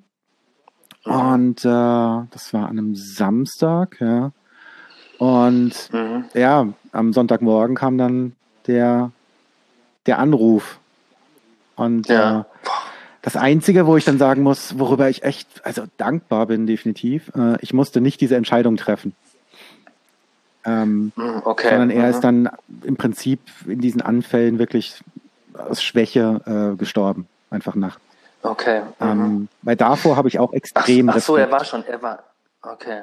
Ja, weil das war bei uns war es so, also letztendlich die, die Tierärztin, die war echt super, die, die hat halt, also die hat alles gegeben, aber die hat dann wirklich eben auch am Samstag gesagt, so, na, es ist so, sie, also es tut ihr leid, aber sie würde jetzt empfehlen, dass wir das, dass wir sein Leid beenden. Und ich meine, das war, also, boah, das, also, das war echt schlimm, weißt du, so dann bist du da, du verabschiedest dich und dann so, okay, und dann wird ihm die Spritze gesetzt und weg. Das ist, boah, Horror. Ja, genau. Ähm, aber ähm, äh, damit wir wieder so in das, ich meine, was, mhm, ja. was, man, was man ja, was man auf jeden Fall sagen kann, glaube ich. Äh, Mowgli hatte, glaube ich, eins der geilsten Hundeleben, das man haben kann. Ja, ähm, auf jeden Fall. Paco, glaube ich, genauso. Der, und ja. ich glaube, das ist das, auf wo wir auch Fall. gemeinsam einfach zurückschauen können und ja. sagen, hey, einfach geile Zeit und geil, dass wir diese beiden hatten. Absolut. Also ich muss auch sagen, das ist, ähm, wenn ich mich so zurückerinnere, dass ich also fast 13 Jahre lang jeden Tag zwei, drei Stunden draußen spazieren war und ich hatte wirklich viel zu tun auch immer und ich habe es trotzdem hingekriegt, dann wundere ich mich manchmal irgendwie, warum, wie das ging, aber es ist einfach, es hat mir krass viel gegeben und ich meine, es wird auch bestimmt irgendwann mal passieren, so dass da wieder ein Hund kommt. Ich glaube, ich meine, die das Maya dauert nicht ja mehr lange, davon. Christian. Ja, das kann, das kann gut sein. Ich meine, das Schlimme ist ja, ich weiß ja, ich weiß ja, das hat mir damals ein sehr guter Freund gesagt. Er hat gemeint, hey, nach einer Woche wirst du dir denken, oh Gott, was hast du dir angetan? Und wirst dir aber auch denken, nee, du wirst ihn nie mehr weggeben wollen. Und ich weiß, er hat sowas von Recht gehabt. Der hat auch blöderweise zu mir auch als, also der hatte auch einen Hund, der Andi. Seine, ähm, seine ähm, Hündin, die Jule, ist kurz davor gestorben und der hat mir auch gesagt, so, hey, ich sag dir, wenn du ist ein sehr langjähriger Freund von mir, den kenne ich wirklich seit der fünften Klasse und der hat da zu mir gesagt, du, hey, das wird irgendwann passieren, dass der, dass er sterben wird und dann wirst du Rotz und Wasser heulen. Und ja, er hat recht ja, gehabt. Also ja, also so. Ich genau. habe mir damals ähm, ein paar Tage freigenommen danach. Also und ich weiß auch noch ja. genau, weil das war ja schon so auch die Zeit, wo dann irgendwie, da war Facebook schon sehr groß. Und ja. ich weiß noch mhm. genau, ähm, dass ich damals dann auch einen, einen, Post gemacht habe und geschrieben habe, hey, das und das ist passiert. Ähm, mhm. Bitte sprich mich keiner drauf an. Weil ja. ich null damit umgehen konnte. Also weil einfach sofort die Tränen ja. kamen. Ja, ja, ähm, klar. Ja, also krass auf jeden Fall. Gibt's so aus dieser, oder auch da wieder so ein bisschen Richtung Musik, gibt's irgendwie so zu der, mhm. der Zeit mit Mowgli irgendwas? Ja, ähm, ich überlege gerade. Ja, gibt es, auf jeden Fall. Und zwar ähm, ist aber ein bisschen, ist ein harter, harter Depri-Song und so ein bisschen sehr destruktiv. Und zwar von Uncle Burn My Shadow. Ähm, das ist, ja, ist, also Uncle ist so eine meiner absoluten Lieblingsbands. Ich weiß nicht, kennst du Uncle? Ähm, ich wüsste gerade nicht, nee. nee. Die haben, also Uncle, die haben, musst du dir anhören. Also jeder, der das jetzt hört, Uncle, sämtliche Lieder anhören. Das ist ähm, gegründet worden von James Lavelle. Das war, der hat also das Mowax Label gemacht und das erste Album hat er zusammen mit DJ Shadow aufgenommen. Und da sind auf dem Album, haben sie Lieder gemacht mit ähm, Mike D von Beastie Boys, mit ähm, einem von Metallica, mit Tom York von Radiohead, mit, ähm, oh, wie heißt der, Richard Ashcroft. Mhm. Mhm. Also rauf und runter, da sind die krassesten Leute dabei gewesen. Es ist ein mega geiles Album. Und diese ganzen Alben danach sind einfach unglaublich. Und ähm, ja, also Uncle, ja, cool, super. und Burn My Shadow, krasses Lied und, und absolut empfehlenswert auch das Video, obwohl das Video ist mindestens genauso krass wie das Lied auch. Ich will nicht, ich will nicht spoilern, also, aber es ist Wahnsinn. Genau, aber auch um das Ganze ein bisschen irgendwie abzurunden, um so ein bisschen die, die Entspannung auch wieder reinzubringen, würde ich dann gerne noch von MIA Paper Plans ah, mega. Ähm, dazu mega. machen, weil es ist für mich auch so ein Lied so für eine Moment der Freiheit irgendwie so, weil um nochmal so ein bisschen jetzt auch abzuschweifen, so in das, was sonst noch so passiert, weil ich sehe ja auch unsere Zeit irgendwie ähm, dahin fließen. Ähm, es gab viele Momente auch in meinem Leben, wo so ähm, Entscheidungen waren oder Veränderungen, wo ich erstmal nicht wusste, damit umzugehen. Und, ähm, und eine Entscheidung war also eine ähm, beziehungstechnische, so, da war ich so Anfang mit 30 und da habe ich echt lange mich damit hin und her gerungen und also irgendwie auch im Nachhinein muss ich auch sagen, so, also, äh, dass jede äh, meiner Ex-Freundinnen auch irgendwie ähm, sehr tolle Frauen waren und insofern waren die Entscheidungen natürlich dann teilweise noch schwieriger. Ähm, und, ähm, und irgendwie zu der Zeit eben einmal eben das, ähm, ich weiß gar nicht, wann es jetzt war, 2008 oder sowas, ähm, das war, habe ich eben Paper Planes auch rauf und runter gehört, weil das irgendwie so ein bisschen so eine Befreiung auch irgendwie so, also jetzt nicht von der Frau, sondern irgendwie so insgesamt äh, mir gegeben hat. Und ähm, ja, genau, das, das ist immer so ein bisschen so, ja, Genau, und ähm, aber auch, ähm, um auch gleich weiterzugehen, weil ich gerade hier die Musikliste sehe und wir so ein bisschen fast forward irgendwie hier fertig nee, werden. Nee, wir müssen nicht fertig werden. Wir haben bloß, glaube ich, noch genau. okay. ähm, mindestens zwei, drei Themen, glaube ich, die, die cool wären, glaube genau. ich, wenn, wenn, wir auf die noch kommen. Mhm. Ähm, ja, aber alles genau. gut. Aber dann lass mich mal kurz, dann lass mich mal kurz weiterreden, weil ich glaube, das eine ist so ein Thema, ich versuche gerade so die Verbindung hinzukriegen.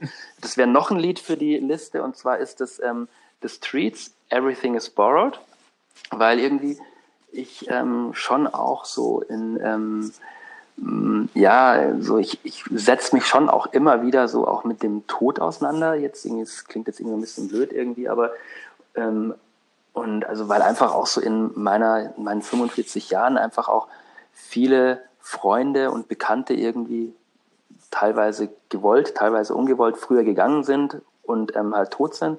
Und auch genauso auch irgendwie, ich meine, das kannst du jetzt wahrscheinlich auch voll nachvollziehen, also auch zu gewissen Mus Musikern und Bands und so weiter, hat man ja auch so eine Beziehung, als wären sie irgendwie deine Brüder oder so. Und ich meine, das war ja zum Beispiel ähm, Adam York irgendwie so ähm, von, ja, von Beastie Boys, als der gestorben ist. So, das war so oh, krass so und irgendwie ähm, und ich habe ähm, also ähm, eine ähm, ja Beziehung, kann man es nennen, ähm, auch gehabt, eine geschäftliche Beziehung sozusagen mit ähm, damals mit ähm, Clemens irgendwie, einem Kollegen.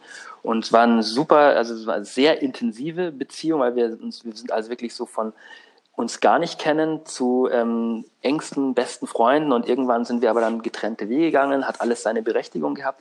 Aber der hat damals irgendwie ganz gut eben, als das ähm, The Streets rauskam, irgendwie so haben wir uns da, haben tolle Gespräche auch gehabt der irgendwann auch mal gesagt, ja, everything is borrowed und das ist halt einfach so beim, wenn man das aufs Leben bezieht, einfach so, das gehört dir alles nicht. Deswegen habe ich, also das ist alles nur geliehen. Du bist hier nur so zur Durchreise so und ähm, und das äh, ist auch eine Sache. Ich glaube, deswegen bin ich auch nicht so materialistisch eingestellt, sondern irgendwie wichtig ist mir, eine gute Zeit zu haben und irgendwie ähm, mit angenehmen Leuten zu verbringen und ähm, ja, ein schönes, also mir das Leben nicht auf Kosten anderer, sondern irgendwie halt wirklich so, so schön wie möglich zu gestalten und irgendwie, ähm, ja, weil die Zeit ist kostbar. Auf jeden Fall. Und ich musste auch gerade denken, als du auch äh, angesprochen hast, dass uns ja auch immer mal wieder Menschen verlassen haben, sozusagen, äh, auf verschiedenste Arten. Genau. Ähm, als ich, keine Ahnung, 16, 17 Jahre alt war, würde ich sagen, hatte auch damals ein einfach ja, sehr geschätzter Freund äh, einen Motorradunfall und äh, ist auch wirklich bei dem Unfall gestorben direkt. Und äh, ich erinnere mich noch sehr gut an den Moment, in dem wir das sozusagen erfahren haben als, als Freunde. Und äh, ich werde auch nie vergessen, dass es dann ein äh, Konzert gab von einer ja, befreundeten Punkband damals. So die typische lokale mhm. Punkband, die es auch heute noch gibt. Mhm. Ähm, und dann haben alle Freunde zusammen. Warte, darf ich dich ganz kurz unterbrechen? Ja, Road. Genau, genau. Und der muss auf die Liste. Das muss, auf, muss die, auf die Liste. Liste. Ja. Geil, das ist cool. Ich habe es genau und, gewusst, und das, dass das kommt. Aber genau, und das, das ist, und, ja, und das, das Geile war dann eben, dass wirklich da auch, wie eben in dem Original von Pennywise, auch da ja. alle Leute auf der Bühne waren. Glaube ich, glaube ich absolut. Das ist auch wirklich, ich krieg gerade Ich Gänsehaut. auch, ich hab sie. Das Ja. ist wirklich, weil das ist, das ist so, das ist, ich, also ich habe da, also, also, dass sozusagen ein Befreund, ein Freund von mir gestorben ist und ich dann sozusagen die Bro-Hymn irgendwie gelaufen ist, das ist noch nicht passiert. Ich glaube, das ist so ein ultimatives Erlebnis wahrscheinlich auch. Ähm, ich verbinde es damit, ich habe mal ähm, einen, ähm, das, vor Jahren waren wir in Ungarn auf einer BMX-WM und da gab es sozusagen so zum Schluss, haben so die ganzen BMX-Fans, Zuschauer haben diese Hymne gesungen und das ist einfach so, das war das erste Mal, wo ich das gehört habe und wo ich mir gedacht habe, boah, wie krass ist das? Und eben regelmäßig ähm, höre ich mir auch das Lied, Lied an, weil ich mir einfach denke, boah, das ist krass, das ist so, also, keine Ahnung, also, also auf meiner Beerdigung möchte ich auch die Bro-Hymne hören. Das ist irgendwie, ich glaube, das ist so der ultimative Ritterschlag. Also, so, wobei das ist blöd, dann ist man ja nicht mehr dabei. Ja, wer weiß, das wissen wir ja nicht. Das wissen wir ja nicht. Ja. Nee, stimmt, wir sitzen oben am Pool mit Mohren Ja, genau, genau, genau. und schauen zu. Genau. Nee, aber ähm, ja, krass. Ja, boah, das ist, das ist, also ja, die ist- Aber auch wieder eine, eine schöne Genau. Überleitung auf jeden Fall. So ein bisschen eben, Menschen verlassen uns, äh, auch wenn es dann, glaube ich, immer traurig ist. Aber bei dir ist ja dann eher ein sehr wichtiger Mensch, also erstens deine, deine jetzige Ehefrau, äh, aber noch ein weiterer Ja? sehr, sehr wichtiger Mensch in dein Leben getreten. Ja, genau, die Maya. ähm, und das, ähm, ja, das wollte ich noch vorhin sagen, also auch eben mit der, mit der Sache mit Mogli, dass es halt ganz oft Dinge gibt, wo die Maya sagt, ja, ja, da war ich, das habe ich irgendwie erlebt. Und dann sagt sie da so Dinge, die, wo ich mir denke, so, nee, das kannst du nicht wissen, weil da hast du nicht gelebt. Aber dann ist es so dann, also da sitzt irgendwie, die ist auch so ein bisschen der Mensch gewordene Mogli. Die ist halt irgendwie ein totaler Wirbelwind. Also ich meine, du hast Mogli auch gekannt.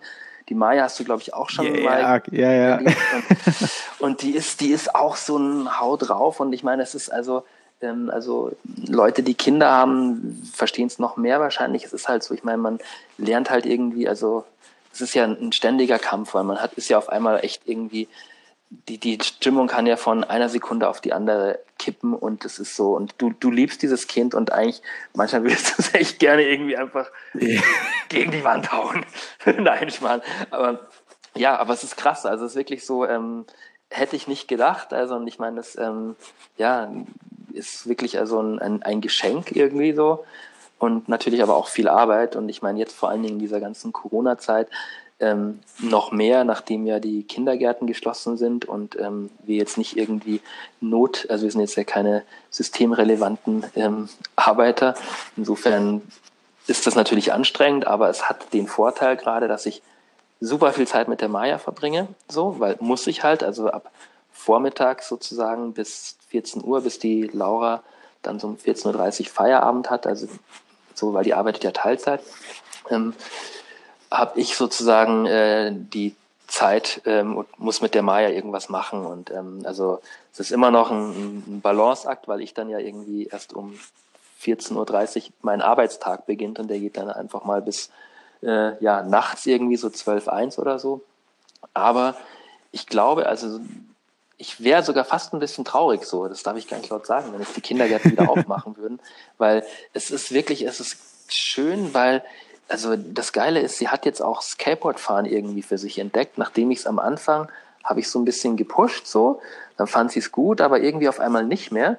Und erst seitdem sie keine Kneepads mehr oder keine Pads mehr tragen muss, ähm, weil die nämlich so drücken, findet sie es mega. Und ich gehe jetzt jeden Tag mit ihr Skateboard fahren und ich habe sozusagen auch wieder so meine Jugend entdeckt, weil ich habe ähm, mein altes Skateboard, was ich früher hatte, mir so als Reissue aufgebaut, das Skull Skates Dead Guys Brett und ähm, und jetzt ähm, übe ich wieder Ollies und so weiter, also und und alle möglichen Tricks, die ich früher irgendwie mal konnte oder nicht konnte und ähm, ja, das ist also wirklich Das geil ist aber irgendwie. nicht äh, das Deck, was uns dann letzt, ja, vor eineinhalb Jahren äh, zu einem kleinen Projekt gebracht hat, äh, mit dem Sticker drauf, worüber wir auch gleich noch sprechen.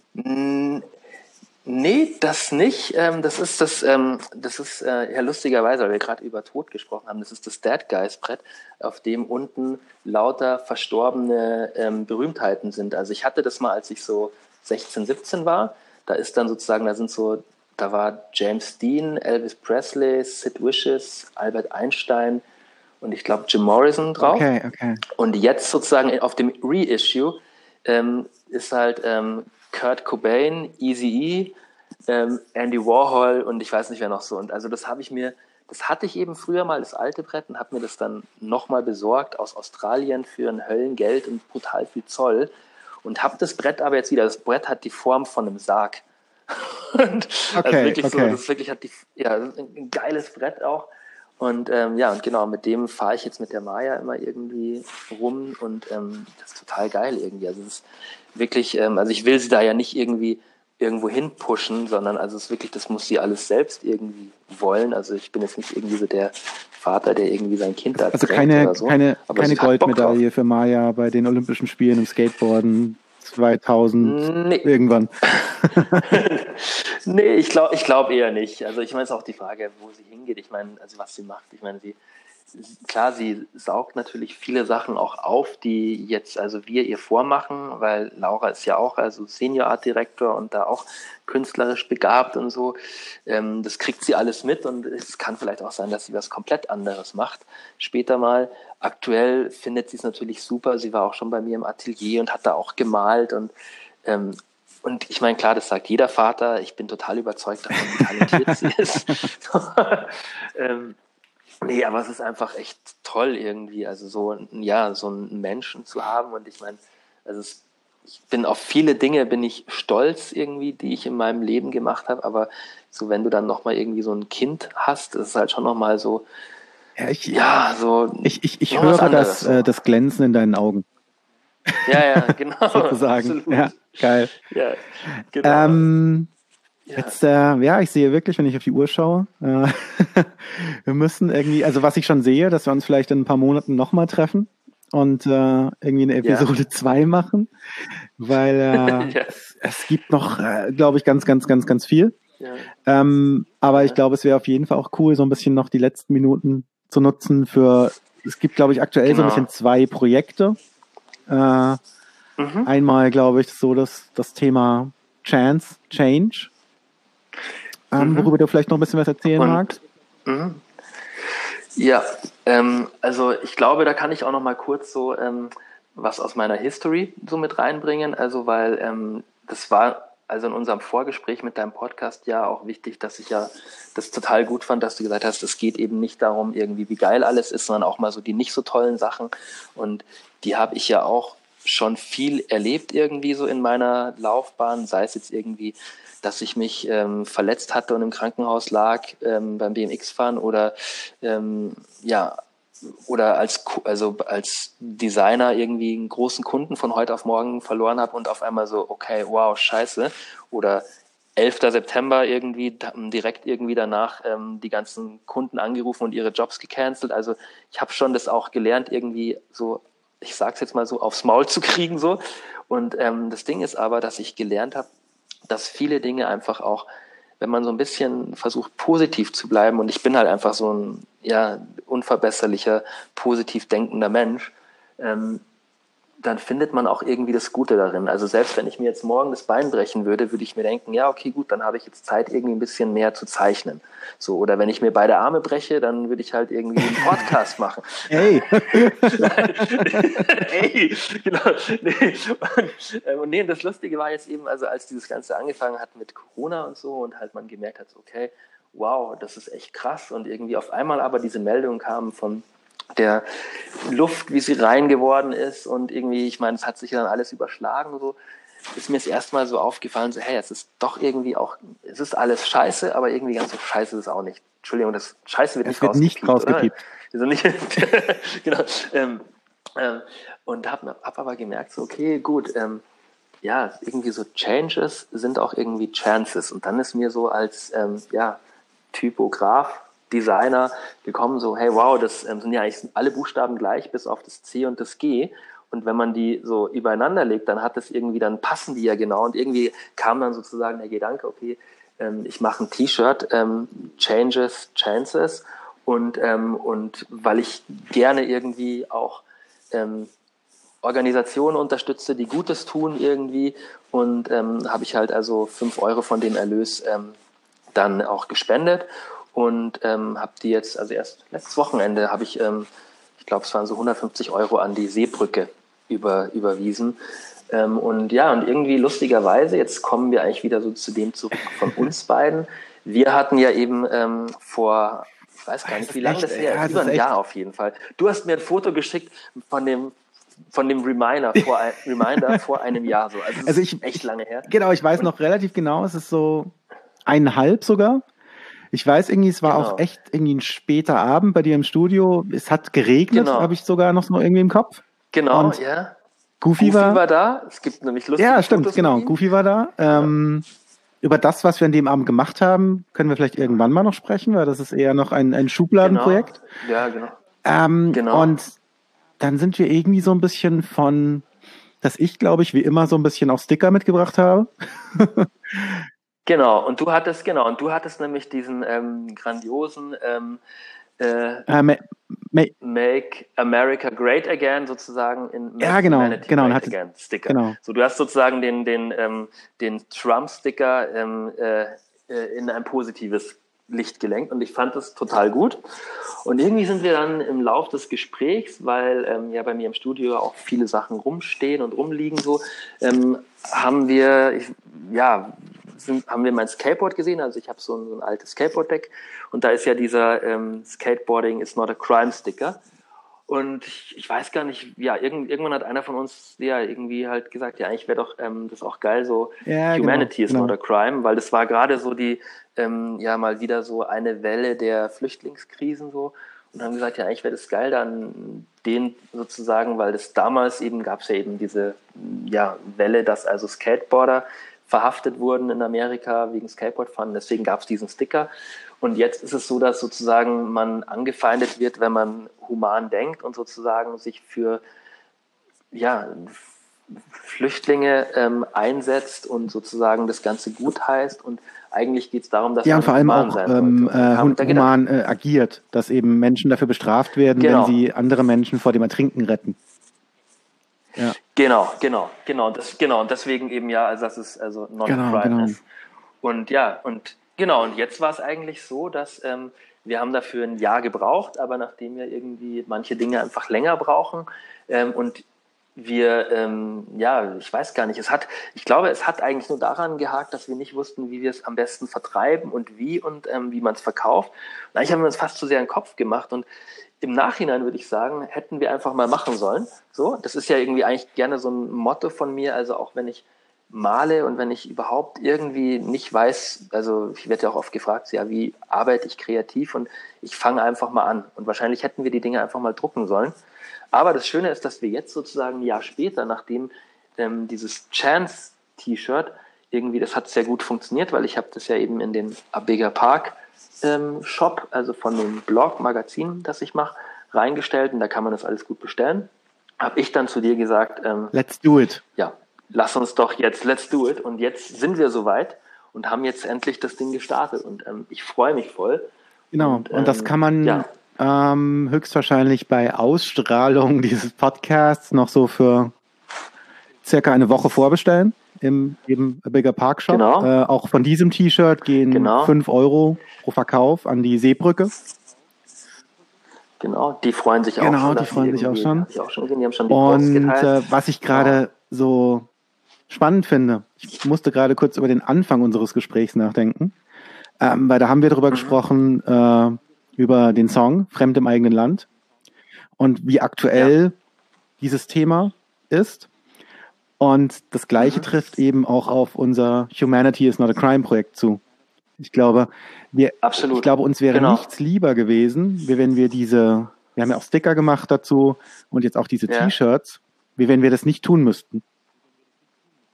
Ja, das absolut. würden wir am meisten feiern, aber leider ist es immer noch Fremd im eigenen Land ist immer noch aktuell, Humanity genau. is not a crime ist immer noch aktuell und ja, es macht aber dann auch Spaß zusammen, jetzt auch wir beide oder auch glaube ich, ja. andere Projekte. Einfach was, was Gutes, mhm. Kreatives zu machen und damit noch äh, wirklich gute Organisationen dabei zu unterstützen, wirklich Menschen retten zu leben. Äh, Menschen retten zu leben. Ja. Ah, geil, es ist spät. Es ist spät. ähm, Leben, Leben zu retten, ja. weil nee, wie eine meiner, ja, auf jeden Fall eine, eine, Band, die ich sehr gerne mag, äh, Ketka, Ketka aus Hamburg, eine deutsche Band, die auch so ja. aus den Punk-Roots entstanden ist, But Alive, etc. Mhm Ähm, ja. Die haben den Satz geprägt, Humanismus ist nicht verhandelbar. Ja, absolut. Und genau. darum geht es, glaube ich. Wenn jemand ertrinkt, sollte man ihn retten. Egal, ja, wie er in absolut. diese Situation gekommen ist. Ja, ich finde auch, also um jetzt nochmal so ein bisschen so den, den Schwenk zurückzukriegen, auch zu dem, was wir jetzt gerade die ganze Zeit da ähm, mit mir also als Thema besprochen haben oder auch also jetzt mit deinen zukünftigen Leuten. Ich meine, man muss ja auch, glaube ich, äh, ich glaube, es ist wichtig, dass man die Gabe hat oder sie lernt, ab und zu mal kurz aus sich selbst rauszutreten und mal kurz sich selbst zu betrachten, zu reflektieren. Was ist man eigentlich? Was macht man da eigentlich? Ist es cool oder ist es irgendwie total stumpfsinnig? Und, ähm, und dass einem auch bewusst ist, in was für einer glücklichen Situation man ist und dass es wirklich einem gut geht und dass es andere gibt, auf deren Kosten man vielleicht gut, gibt, gut lebt. Und ich finde das total wichtig. Also das ist so, ich meine, ich bin da manchmal wahrscheinlich auch echt eine Nervensäge, wenn ich da irgendwie ähm, hier, was ich, äh, da auch Leuten das sage und ich will ja auch niemanden bekehren irgendwie so, aber mir ist es einfach ein Anliegen, weil ich finde es wichtig, dass man Gutes tut. Und ich glaube, wichtig ist, dass man das einfach ähm, ja, macht und, und weitergibt. Und ich glaube, das war auch so, ähm, jetzt, ähm, ja, jetzt kommt noch so eine Zusammenfassung von dem, was ich auch gerade alles so gesagt habe. Ähm, das war, glaube ich, auch das Ding, weswegen mich Street Art so fasziniert hat, weil ähm, bei Graffiti, so klassischem Graffiti, geht es wirklich eigentlich um dich. Du hast einen Namen und es ist die, die Öffentlichkeit ist eigentlich davon ausgeschlossen. Deswegen, das ist eine kodierte Schrift, könnte man so sagen. Und es geht da irgendwie, das ist eine total egoistische Nummer, die mega Spaß macht und auch echt toll ist.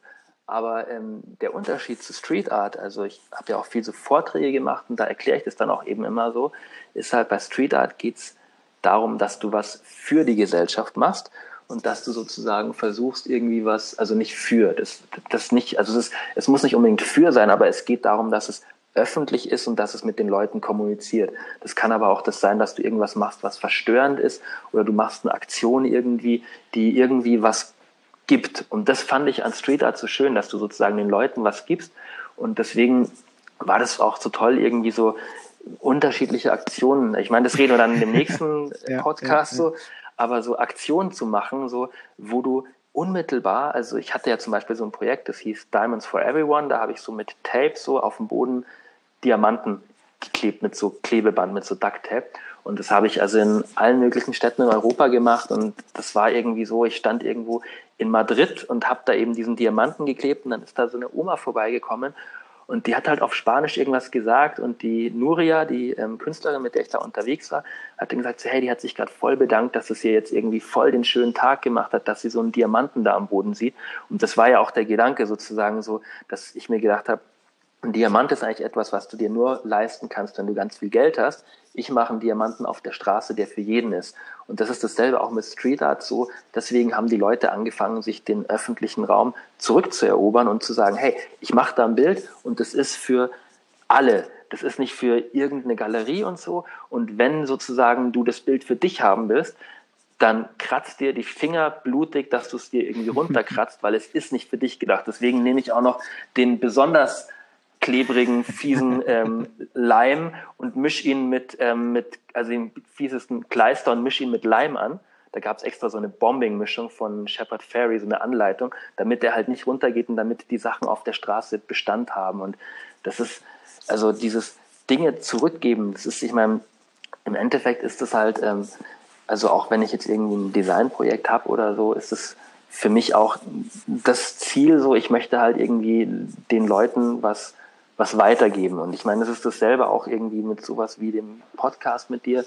Also ich hoffe, ähm, dass da vielleicht auch inspirierende Sachen dabei waren und sind, wo sich die Leute, die das hören, denken so, ja, okay, cool, ähm, das ähm, ist eine Inspiration. Ich versuche auch was Gutes zu tun. Und ich meine, es gibt so viele kleine Möglichkeiten. Weißt du, wenn ich als ähm, irgend so ein Typ aus München ein Buch machen kann, was eine, eine Bewegung fördert, dann kann das eigentlich jeder. Also ich habe irgendwie, ich habe ein beschissenes Abitur und, äh, und ja, bin halt, ähm, bin halt, ähm, vielleicht bin ich talentiert, ich bin nicht der talentierteste, aber ich bin halt auf jeden Fall nicht faul. So. und ich glaube deswegen, das, ist, das sollte eigentlich jeder sollte schauen, dass er irgendwie das hinkriegt, auch Ja, was, glaube, was Gutes zu tun, seinem Leben einen diesen- Sinn zu geben. Lass uns, lass uns das mal so ein bisschen, glaube ich, als äh, auch als das Schlusswort einfach mitnehmen. Einfach Mhm. mach's halt einfach. Genau, genau. Das ist, weißt du was, da habe ich, ähm, muss ich einen Freund von mir zitieren, ähm, ähm, auch ein Künstler, Designer, der sagt immer so, wenn die Leute immer so anfangen, so ja und hin und her und sollte man und äh, und äh, sagt er immer so, wie wär's denn einfach mal mit anfangen? so. und das ist, ich finde, das ist, da ist wirklich was dran, weil hey, du fängst an und dann kommen sowieso die Probleme und das ist so, da gibt es ja auch so ein, also tolle Doku auch ähm, von einem Künstler ähm, und wo eben auch der halt anfängt und ähm, irgendwas macht, total wirr und dann wird er gefragt so, ähm, ja, was haben Sie jetzt da gemacht? Was hat das jetzt genau bedeutet? Und er so, ja, nichts, aber irgendwas muss ich ja machen, damit ich reagieren kann. Und ich glaube, das ist also genau darum geht's. Das ist so, man, man darf sich nicht zu sehr verkopfen und sich fragen, ja, ist das jetzt irgendwie gut und, und stehe ich dann in einem guten Licht da? Und ich meine, ehrlich gesagt, also man kann auch mal peinliche Sachen Auf jeden Fall. machen. Ha hast du abschließend Genau. äh, so Ich habe noch was, was ganz Also erstens hätte ich- letztes, damit die Leute wirklich sagen, okay, der Typ hat Ja, aber erstens die Frage, gibt es einen, man, es gibt ja auch so diese typischen so Songs, wo man sagt, wenn ich mal so ein bisschen durchhänge, der bringt mich wieder nach vorne. Ja, habe ich einen. Und zwar The Stone Roses, Fool's Gold. Okay. Das ist, ähm, ist so ein Ende 90er Lied. Ähm, das war so, dass es gab ja mal die Rave-Zeit, also noch vor der Techno-Rave-Zeit gab es ja Rave. Das war so, so, ähm, so englischer, wie so ein bisschen Britpop, aber mit so einem Hip-Hop-Beat unterlegt. Und da war Stone Roses waren da ganz weit vorne. Auch Ian Brown, das ist der Sänger von denen, der auch auf dem Uncle-Album vertreten ist. Und ja, wie gesagt, Mhm. Ja, ich habe jetzt äh, hab jetzt auch den Song schon auf Uncle die, auf die Playlist gepackt. äh, Und den Uncle-Song Genau, sowieso schon super. auch. ne? Ja. Mega, genau.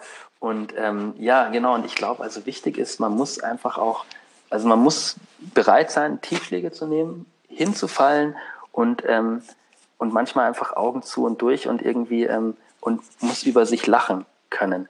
Und ich habe da eine eine Sache. Ich habe es noch nicht oft gemacht, aber wenn ich so angespannte Situationen habe, wo ich merke, so, okay, jetzt ist hier echt irgendwie so verkopft, dann versuche ich, also ich kann mich jetzt nicht genau an einen Moment erinnern, wo ich es gemacht habe, aber ich glaube, ich habe es auch schon gemacht, dann versuche ich das Ganze mit so einer, mit meinem peinlichsten Erlebnis ähm, zu lockern.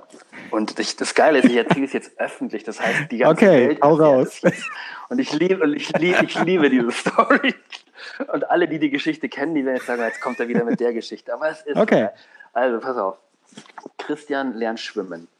So, ich bin im Schwimmbad und schwimme und schwimme und merke so, boah, ich muss ganz dringend aufs Klo.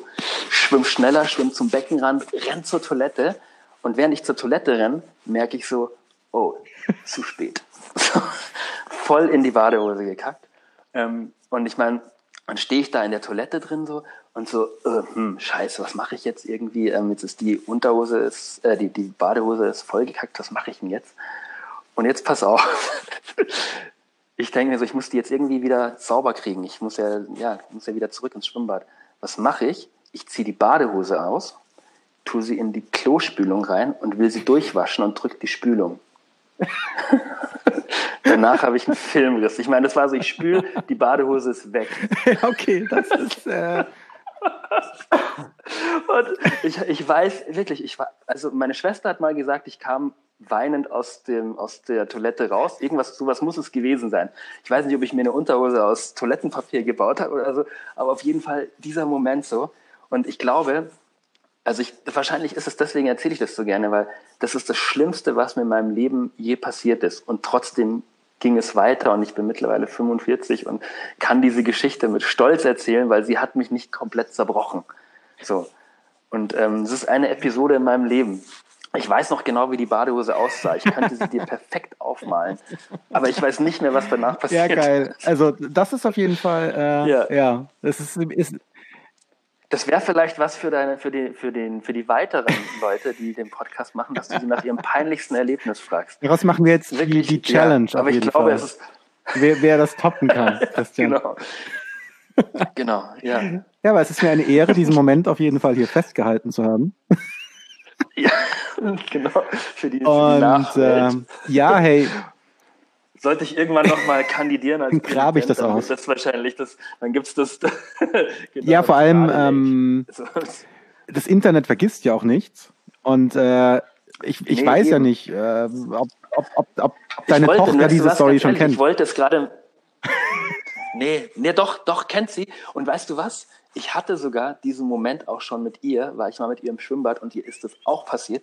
Und ich musste ihren Badeanzug auswaschen. Aber man macht ja manche Fehler nur einmal. Wenn du festhältst, lässt sich der Badeanzug waschen. So, und das, was ich vorhin noch sagen wollte, dass du gesagt hast, dass sozusagen wir das mit diesem ähm, Fremd im eigenen Land und so weiter und ähm, dass sich so die Dinge leider immer noch aktuell sind. Das ist ja so, ich bin ja der Meinung, dass sich viele Dinge, dass das alles in so einem Kreislauf ist und dass die Dinge immer wieder kommen. Also so, ähm, du brauchst einfach so, also wie ohne Yin kein Yang und so. Ähm, das braucht man einfach. Du kannst nicht irgendwie immer gut gelaunt sein. Es kann nicht immer irgendwie dir die Sonne aus dem Arsch scheinen, so, sondern man muss auch mal so ein bisschen unten sein, um wieder das zu schätzen zu wissen, dass man oben ist. Und ich glaube, das ist, also deswegen kommen auch solche Krisen immer wieder, ähm, die braucht der Mensch wahrscheinlich. Also jetzt mal ganz allgemein gesagt. Ja, Ja, genau. ich glaube, jetzt müssen wir wirklich ähm, Ja, wir haben, ich sehe es, boah, wir haben an der Stelle mal den, den Cut machen, aber ähm, es war, es war Ja. mega. Also es hat mich super gefreut und geile Momente und geile Stories mit großem Highlight Ja. am Ende. und äh, Ja. ich sag vielen Dank und äh, ich freue mich, wenn wir uns vor allem bald auch mal wieder wirklich, wirklich sehen. Und äh, Auf jeden ich Fall. glaube, wir beide äh, freuen uns, wenn, wenn die Zuhörer äh, mal auf A Bigger Park schauen, ähm, auf die Website Ja, gucken, vielleicht genau. auch Bock haben, das äh, Humanity is not a Crime T-Shirt zu unterstützen, dadurch eben äh, die Seebrücke zu unterstützen. Und ähm, Genau. ja, das wäre, glaube ich, so das nochmal zum Ende. Vielen Dank, Christian. Dir jetzt sozusagen noch, noch frohes Schaffen, Voll weil gerne. für die Zuhörer, wir sind jetzt schon am, Ja, am genau, wirklich bitte. späten Abend unterwegs. Ja. Und ja, wir sprechen uns einfach wieder, würde ich sagen. Auf jeden Fall. Also ich fand es auch super und ähm, ja, tut mir manchmal leid, dass ich irgendwie so ohne Punkt und Komma rede, aber irgendwie ist es, also ich, ich hoffe, man merkt auch, dass Dinge mir auch einfach Spaß machen und es geht auch gar nicht darum, sich da irgendwie zu profilieren, sondern ich habe, glaube ich, einfach das Glück, dass ich schon viele interessante und schöne Momente irgendwie hatte, die ich halt auch gerne erzähle und ich habe da halt eine gewisse Begeisterung. Und, und die spürt ähm, man auch. Und das ist auch gerne. das Schöne, finde ich. Und Ja. äh, Ja. ja, deswegen macht es auch so viel Spaß, glaube ich, auch wenn wir Dinge zusammen machen. Sei es eben wirklich berufliche Dinge Genau. oder eben auch einfach mal nur kleine Genau. Kreativprojekte, nenne ich es einfach mal, die dann aber, glaube ja, ich, genau, auch immer einfach einen Sinn haben. Ich glaube, das verbindet uns auch. Und Genau. ja, ich gehe jetzt gleich mal noch eine kleine Runde mit Goofy. Damit der gute Vierbeiner noch ein bisschen Sehr Bewegung hat. schön. Ich glaube, du wirst noch ein Mhm. bisschen in, Ja. in den Arbeitsmodus zurückgehen wahrscheinlich. Ja, und genau. ja, wie gesagt, hey, vielen Mhm. Dank. Äh, vielen Dank an die, die auch zugehört haben. Ja. Äh, diese auch auf jeden Fall etwas längere Folge. Ähm, Ja, genau. Ich entschuldige mich dafür, aber wer sie bis zum Schluss hört, soll in die Kommentare reinschreiben, ähm, ähm, wie die Badehose. ich glaube, daraus machen wir einfach, äh, Christian, wir sprechen da nochmal, vielleicht machen wir da ein kleines, äh, kleines Gewinnspiel äh, draus. Wer, wer das richtige Codewort nennen kann. Aber das Ja, Codewort, Genau. Oder so. weißt du? Genau. ja, genau, das Codewort. Okay, jetzt wird's flach, jetzt hören wir auf. Oh, gut. Vielen Dank, flach, äh, vielen genau. Dank alle, alle fürs Zuhören. Super. Christian, bis bald. Gruß an Maja, Ja, Laura auch vielen Dank. und alle. Ähm, und ja, wir sagen gute Nacht erstmal. Tschüss. Gute Nacht. Tschüss. Das war Episode Nummer 2, das The Not So Bad Life Podcast mit Christian Hundertmark, aka C100. Ähm, auf jeden Fall eine Extended Version sozusagen. Wurde ein bisschen länger, als wir uns das vorgestellt haben, aber wie das manchmal so ist, wenn man sich mit Freunden unterhält, kommt von einem zum nächsten. Und äh, ja, ich glaube, da waren auch äh, unterhaltsame äh, Anekdoten aus dem Leben des Christian dabei. Und äh, ja, ich hoffe, es hat euch Spaß gemacht. Äh, wir, ich freuen uns auf jeden Fall wieder über Feedback. Und äh, ja, nächste Woche geht es schon weiter mit Episode 3. mit einem weiteren äh, sehr geschätzten, sehr wichtigen Menschen auch in meinem Leben, einem Wegbegleiter, einem Gefährten, äh, dem Fotografen Mike Meyer. Bis nächste Woche. Ach ja, ähm, Christian und ich würden uns natürlich extrem freuen, wenn ihr unser kleines Humanity is not a crime Projekt unterstützt. Ähm, geht dazu einfach auf abiggerpark.com äh, dort zum Online-Shop. Dort gibt es gerade die Pre-Order-Phase äh, für unsere T-Shirts. Von jedem verkauften T-Shirt gehen 5 Euro an die Seebrücke. Äh, also auf jeden Fall eine gute Sache, eine gute Message, äh, die man, glaube ich, nach außen tragen kann. Und wir freuen uns über jeden Support. Dankeschön. Und jetzt wirklich Tschüss.